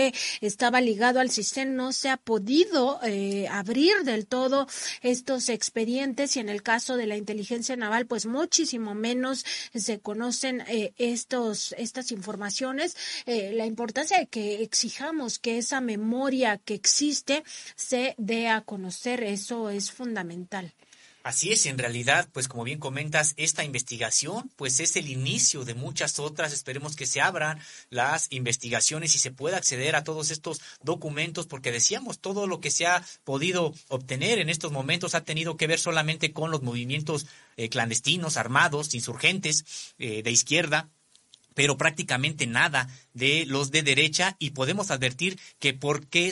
eh, sirvieron, si bien no, si bien los investigaba el Estado mexicano, en realidad también los utilizaba en contra de estos movimientos. Ya te referías hace un momento a la Sierra de Chihuahua, hay que recordar que allá en la Sierra de Chihuahua, pues también surgió el primer grupo popular guerrillero de Arturo Gamis, aquel que atacara al cuartel de Madera el 23 de septiembre de 1965 y con eso diera inicio al movimiento insurgente moderno de México en una transición que se había efectuado entre la Revolución Mexicana con Rubén Jaramillo en 1962, pero ya en 1965 se conforma un grupo popular guerrillero de, con demandas comunistas, socialistas y que es aplastado por el ejército mexicano en ese entonces, pero sería el inicio de muchos otros grupos de jóvenes que en un sistema político totalmente cerrado, antidemocrático, autoritario, pues eh, no tenían otra forma de participación política que mediante la insurrección armada. Entonces, vemos que la, sierra, la misma Sierra de Chihuahua se convierte en una base de operaciones de este ejército azul. Es una sierra muy amplia, grandísima, donde por supuesto está la Sierra Tarahumara, Barrancas del Cobre, que solamente es muy poco podría uno puede observar a través de este tren turístico el Chepe que pasa que atraviesa esta sierra, pero en realidad grandes franjas hasta la fecha de esta sierra tarahumara pues quedan sin ningún tipo de vigilancia y que prácticamente esta organización empieza a disputarle a las organizaciones guerrilleras la misma base social, los campesinos pobres, los campesinos depauperados, y aquí es donde encontramos una de las diferencias fundamentales con el propio, con el propio Yunque. Y comentar, Nancy Flores, que esto no se quedó nada más ahí, en que reclutas, entrenas y ahí están, no, sino que sí hay la, eh, el reporte de acciones eh, incluso más que armadas, porque es un, es un, como decimos, es un informe incompleto, eh, pero eh, sí alcanzan a, sí podemos tener acceso a reportes que se hicieron de bombas que se colocaron en contra de quiénes, pues en contra de maestros rurales, en contra de luchadores sociales, también allá en la Sierra de Chihuahua. Es decir, es un grupo que pasó a la acción y que, como vimos, participó en la lucha anti-insurgente en México y en otros países de, eh, de América Latina. Y Sosimo también eh, esta parte de que reclutan jóvenes eh, y que reclutan personas en situación de pobreza, en específico a los campesinos, ¿no? Para hacer eh, pues este contrapeso en materia agraria, sobre todo eh, en contra de aquellos que encontraban en la eh, pues en la lucha armada una forma de reivindicar eh, pues sus aspiraciones a un gobierno más justo, a eh, tener pues un reparto agrario, a tener educación, salud, en fin, todo lo que poco a poco se iba destruyendo por parte de estos gobiernos neoliberales. este punto de estar cooptando sobre todo a personas en situación de vulnerabilidad también es pues un punto a destacar, eh, sobre todo porque eh, pues no cualquiera eh, podría asumir estas actividades, ¿no? En contra incluso de otras personas hasta el grado de llegar a matar. Entonces tenían esta pues vinculación con grupos altamente vulnerables como pueden ser las personas en situación de pobreza, en este caso los campesinos que no tengan estudios, que se encuentren en una situación incluso de necesidad alimentaria, ¿no? Y a cambio quizá de un financiamiento específico y reclutándolos. Y también los jóvenes, los jóvenes que son muy vulnerables en estos momentos, en estas etapas de la vida, a eh, pues inmiscuirse en movimientos de esta naturaleza, ya hasta de corte criminal, eh, pues este punto también destacarlo eh, de estos reportes, ¿no? Sí, sí, destacar esta parte en el sentido de que eh, pues se van a las bases, decíamos que también eran las naturales del propio movimiento armado, de la guerrilla. Por eso muchos de los atentados que empiezan a hacer es en contra de líderes que operaban, líderes sociales, ellos sí, que operaban en estas regiones pobres, campesinas, en las sierras. ¿Contra quién empiezan a atentar? Contra esos líderes, porque prácticamente al atentar contra esos líderes les dejaban el camino a ellos libre para que llegaran sus propios liderazgos a tratar de cooptar a comunidades campesinas y que se unieran en, en el sentido de este ejército azul de corte ultraderechista que decíamos, pues no sabemos exactamente si sigue, si sigue existiendo o no, eh, sabemos, tenemos noticia de él hasta 1996, que es el último reporte, donde decía que para ese entonces tenía una estructura de ejército y así le llamó el ejército azul. Y como decíamos, no sabemos si siempre se llamó así, eh, pero eh, los archivos dan cuenta eh, a través de varios años de, en un momento solamente le llaman la Organización Armada del PAN, en otros momentos le llaman el, el Ejército Azul, de manera, digamos que sustitutiva solamente de, de, los términos, y, pero hasta el último documento de 1996 le vuelve a llamar Ejército Azul y señala las características que en ese entonces tenía. Cuatro años antes de que asumiera el gobierno del Partido Acción Nacional, es decir, eh, quizá eh, después eh, se reactivó o incluso permaneció, no podemos saberlo porque estos documentos, pues cortan ahí, Sósimo, pero muy probablemente eh, esto pues siga eh, o al menos haya continuado con Vicente Fox, porque apenas cuatro años antes de que éste asumiera la eh, presidencia de la República. Y Sosimo, entrevistaste como parte de este trabajo al doctor Pablo Moctezuma Barragán, quien ha sido un estudioso importante del Partido Acción Nacional de los grupos de ultraderecha. Así es, tuvimos la oportunidad precisamente de platicar con Pablo Moctezuma Barragán a propósito de este tipo de organizaciones. Él como estudioso de los movimientos de derecha en México y del propio Partido Acción Nacional, pues le preguntamos sobre cuáles son las características de estos movimientos clandestinos de la derecha que han ocurrido en México a través de varios años. Veamos primer, este primer corte de lo que nos respondió. Los intereses de la derecha que sobre todo se caracterizan por la defensa de los grandes propietarios, por el despojo a, los pueblos, la defensa de la propiedad. Incluso esta, sus características en cuanto a la, a los derechos de la mujer, de los LGBT, etcétera, al aborto, tienen mucho que ver con la transmisión de la, de la propiedad. Eh, y el despojo y de sometimiento de los pueblos. Su actitud, por ejemplo, antimigrante, pues es eh, para tener esclavos modernos. El migrante, al no tener eh, papeles, al no tener este, documentos, pues es un trabajador sin derechos, es el esclavo moderno. Entonces, la derecha siempre ha defendido a los grandes intereses, a las grandes corporaciones. Desde la época de la de la colonia, ¿no? Que defendían al rey, que era el dueño de toda la tierra y del subsuelo, a la iglesia, que era dueña de la mitad del territorio, etcétera. Entonces, los intereses de la derecha siempre han estado ligados con la, con la propiedad. Y para imponer estos intereses necesitan pues, ser verticales, autoritarios, eh, antidemocráticos. Y esta ha sido la característica del PAN los movimientos de derecha han actuado de manera clandestina cuando las condiciones se lo imponen. Por ejemplo, en la época revolucionaria, pues tuvieron que recurrir a la guerra usando los sentimientos religiosos del pueblo, la guerra de los cristeros, eh, y la organización de, de grupos como los sinarquistas, como los dorados, etcétera. En aquella época estaba eh, en auge la, la revolución y ellos estaban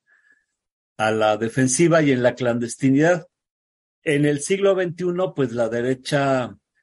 ya no necesitó ser eh, este trabajo clandestino porque a través de los gobiernos de Fox y de Calderón, pues defendieron de los intereses a los que ellos este, son proclives. Eh,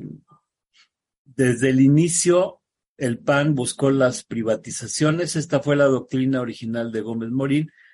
y Fox y Calderón pues lo, lo implementaron. Y entonces eh, efectuaron pues la, la violencia de, del Estado, ¿no? Por ejemplo, recordemos cómo Vicente Fox reprime a los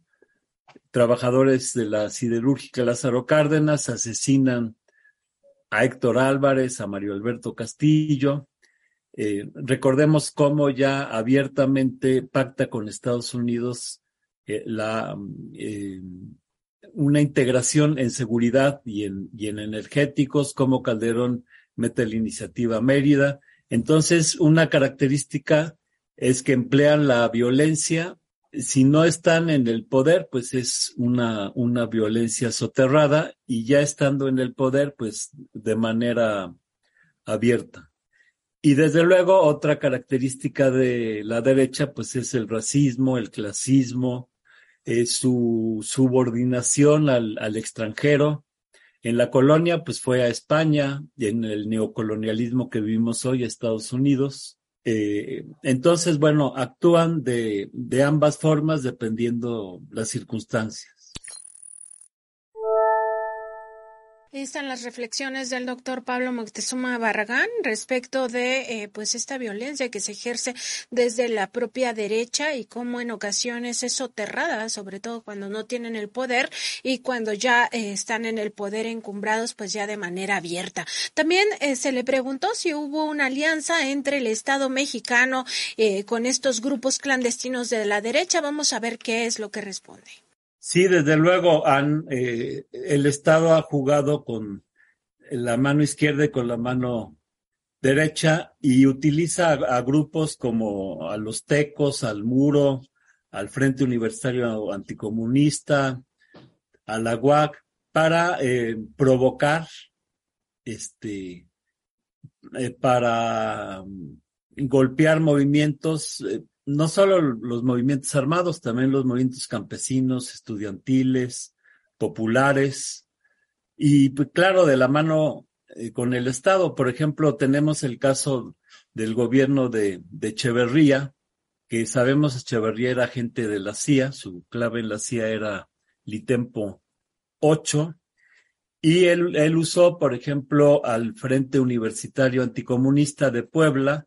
para asesinar a Joel Arriaga, un, un, un, intelectual muy comprometido que estuvo preso a raíz del movimiento de 68 y que fue eliminado por este Frente Universitario Anticomunista de la mano del gobierno de, de Echeverría. Recordemos cómo Echeverría formó también aquí en México la, la operación Cóndor para actividades de contrainsurgencia y en estas actividades y para la guerra sucia, desde luego que sí hacía uso de, de grupos como el, Muro, el Yunque, los Tecos, claro, de manera soterrada. Pues nos cuenta, nos platica aquí eh, Pablo Moctezuma, especialista, historiador, especialista también en estudios sobre la derecha en México, pues cómo se utilizaron a estos grupos y estos grupos precisamente servían de, eh, de base a este ejército, eh, de acuerdo con los propios documentos que hemos tenido acceso y que les hemos estado nosotros eh, presentando y que están también viendo en sus propias pantallas, salen a la luz estos grupos, la participación en el ejército azul, sí, del muro, de, decíamos, de los propios tecos, y que eh, fueron aliados del propio Estado mexicano para combatir a los movimientos insurgentes de corte de izquierda. Y también le preguntamos a este investigador si desde su punto de vista, con los conocimientos teóricos que tiene al respecto, nos podría decir si es posible que hoy sigan existiendo estos grupos ultraderechistas armados hoy en día. Bueno, en México se están, eh, se están enfrentando grandes intereses y los intereses de las grandes corporaciones, eh, desde luego hacen, hacen uso de la, de la violencia. Actualmente la derecha se ha vuelto más, más pragmática y usa mucho al crimen organizado y a grupos eh, criminales eh, clandestinos para dar los golpes que necesitan dar. Lo vemos muy claramente, por ejemplo, con las mineras, ¿no? Eh, los luchadores eh, que se han enfrentado a las mineras canadienses como eh, Mariano Abarca, Bernardo Vázquez, Óscar Tiveros, etcétera, pues han sido asesinados por grupos al servicio de estas mineras y desde luego políticos panistas se encuentran frecuentemente aliados a, a estos intereses. Tenemos el caso también del asesinato de, de los yaquis, Tomás Rojo y Luis Urbano, eh, que estaban luchando por el agua, eh, ellos son yaquis, y vemos cómo eh, detrás de estos grandes intereses hay estos grupos criminales que ya son más pragmáticos, ya no actúan bajo ideales, pero sí son usados por, por políticos del PAN y no solo del PAN para, para golpear a los, a los movimientos. Y hay casos pues muy claros como el asesinato de Miroslava, la periodista de la, de la jornada, pues que eh, fue, opera, fue el autor intelectual es Hugo Schulz, que era un presidente municipal de, de Chihuahua, eh, eh, panista. Por otro lado, en el mundo se están polarizando las, las cosas. Lo vemos claramente en, Ucrania, por ejemplo, que ahí los grupos fascistas pro-nazis, pues son los que se hicieron del control del, del gobierno y, y, este, y están ahorita en esta guerra con, con Rusia. Entonces, a nivel internacional, hay organizaciones de ultraderecha fortaleciéndose en, en varios países. En España, por ejemplo, el Vox, en, en Francia con Le Pen, y desde luego que sí hay de manera pues eh, muy disimulada, poco pública, pero sí se está eh, organizando este tipo de grupos que hacen eh, uso de la violencia. Una cuestión también muy común, pues son las provocaciones, ¿no? Los bombazos, los incendios, que dan pie a, la represión del, del, Estado y son operados por estos grupos de derecha clandestinos. Hasta ahí nuestra revisión a lo que dijo el experto en grupos de ultraderecha, sobre todo del Partido Acción Nacional, el doctor Pablo Moctezuma Barragán, historiador, eh, pues que también se sorprendió por esta revelación que está haciendo este día eh, la revista Contralínea respecto del Ejército Azul. ¿Y cuántos, cuántos grupos más clandestinos de ultraderecha habrán existido o existen actualmente? Pues es una incógnita que poco a poco vamos a ir eh, conociendo en tanto se abran estos archivos históricos y den cuenta de esto. Sósimo, pues se nos va acabando un poco el tiempo. ¿Cómo iríamos cerrando este programa? ¿Qué conclusiones podríamos tener de esta revelación tan importante a partir de estos documentos de inteligencia naval? Sí, bueno, pues primero creo que es importante saber la existencia de este tipo de organizaciones, saber que la derecha también tuvo sus organizaciones armadas más allá del yunque, que el yunque tendremos que señalar funciona más como una sociedad secreta, por supuesto que también es un grupo clandestino, armado, violento, pero en este caso decíamos, para ir concluyendo, decíamos que parece una estructura más similar a la que fueran las autodefensas de Colombia, que hay que recordar también fueron organizadas, auspiciadas eh, por la propia CIA, por la oligarquía local y por la propia CIA para enfrentarlas a las guerrillas de las eh, Fuerzas Armadas Revolucionarias de Colombia, Ejército del Pueblo, las FARC, también el ELN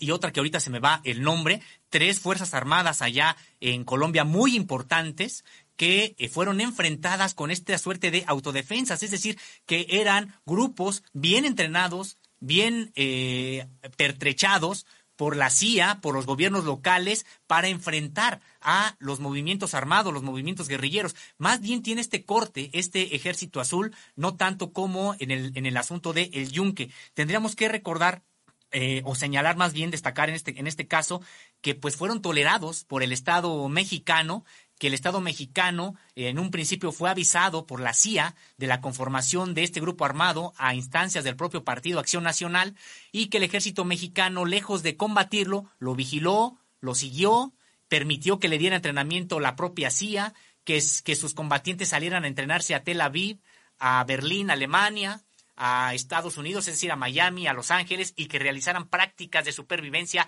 en la Sierra Tarahumara. ¿Esto con qué fin? Con el fin de enfrentarlos a, la, a los movimientos insurgentes armados. Habría que ver cuántos de estos movimientos, de estos líderes sociales, también guerrilleros,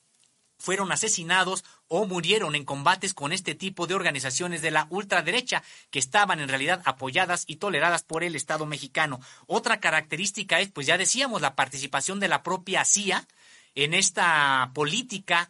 continental que echó a andar, parte de la operación Cóndor, pues fue la formación de estos grupos violentos, ultraderechistas, para eh, tratar de sofocar cualquier tipo de eh, insurrección popular, armada o no,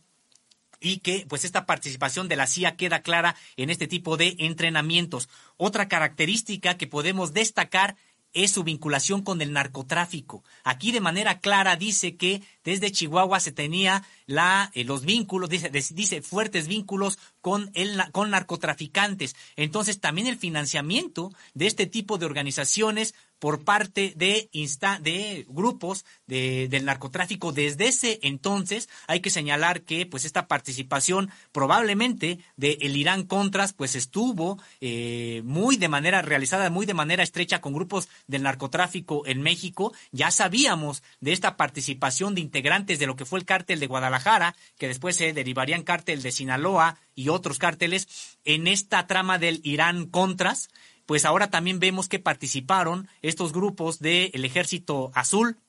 participaron, dice de manera textual, con jóvenes, con dinero y también pues eh, con recursos allá, por ejemplo, en Nicaragua y en otras partes. Hay que recordar también, Nancy Flores, que este documento es un documento que no lo tenemos de manera completa. Esta parte del expediente, son varios expedientes, hay expedientes que sí aparecen de manera completa. El caso de algunas organizaciones eh, de, eh, eh, militares de, o político-militares de las guerrillas, ahí sí aparecen expedientes que parecen completos, pero en el caso de, el, de estos grupos de, de, de la derecha están incompletos. Decíamos que al menos sí logramos saber de manera clara su existencia, acciones en las que participaron, quiénes las integraban, eh, pero que no tenemos todavía noticia de si eh, sigan existiendo, decíamos, estos documentos, el último que tenemos al respecto es de 1996, donde de manera textual dice, a estas fechas cuentan con una estructura nivel de ejército. Y Sosimo, de esta afirmación que hace Inteligencia Naval de que el Ejército Azul es la organización armada del PAN, hay que destacar dos cosas. Primero, eh, la liga del Partido Acción Nacional a través de este Ejército Azul al eh, tráfico de armas, porque esta eh, organización obtenía de alguna manera este armamento, armamento de alto poder, y esto se percibe, pues sería una suerte de tráfico ilegal de armas. Es decir, los únicos, las únicas eh, que tienen eh, eh, establecido por la ley tener armas de este, de estas características, pues es el ejército mexicano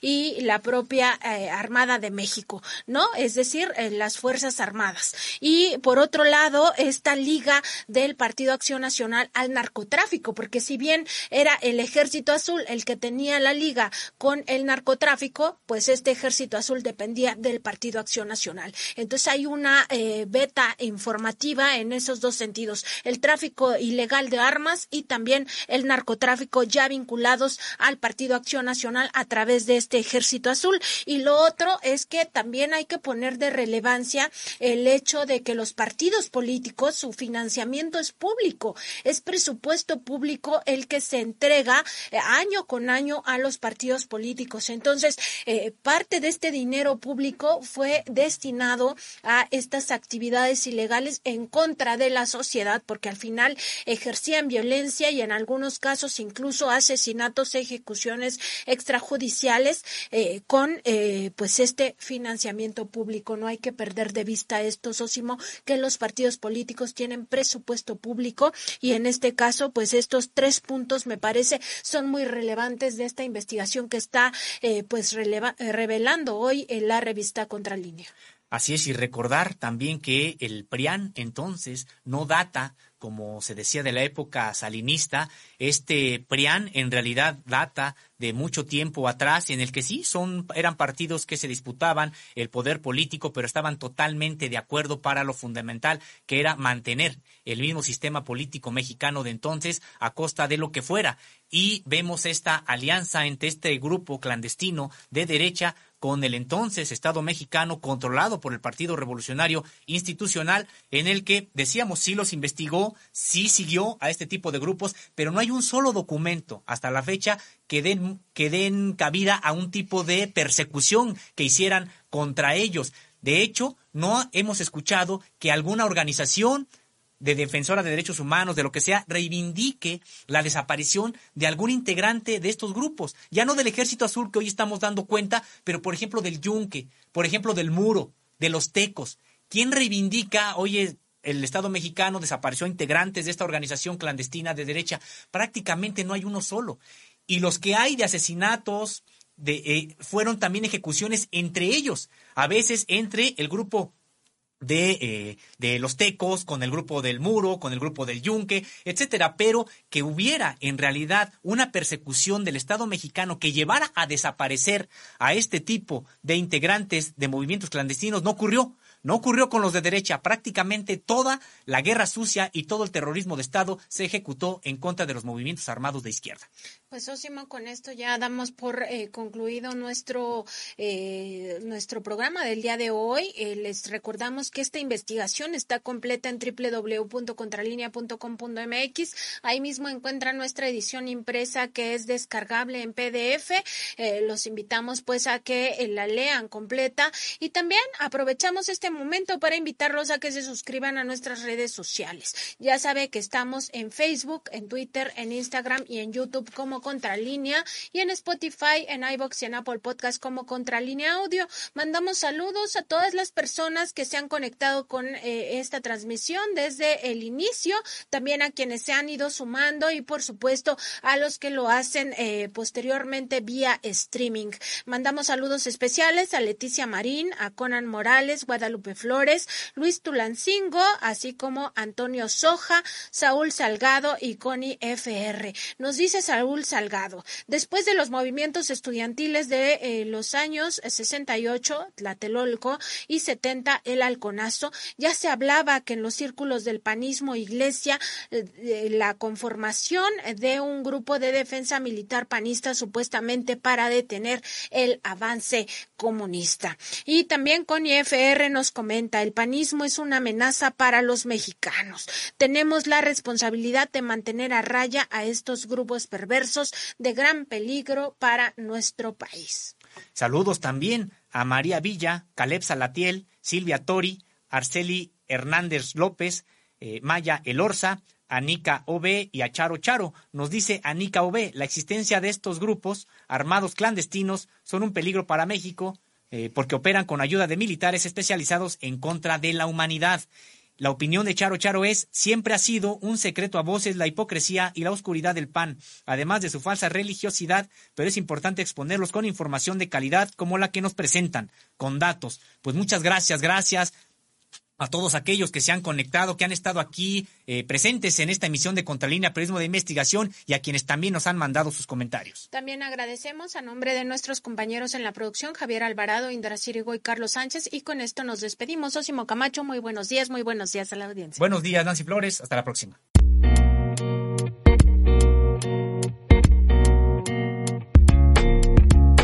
Contralínea Audio presentó el programa informativo de la revista Contralínea, Periodismo de Investigación.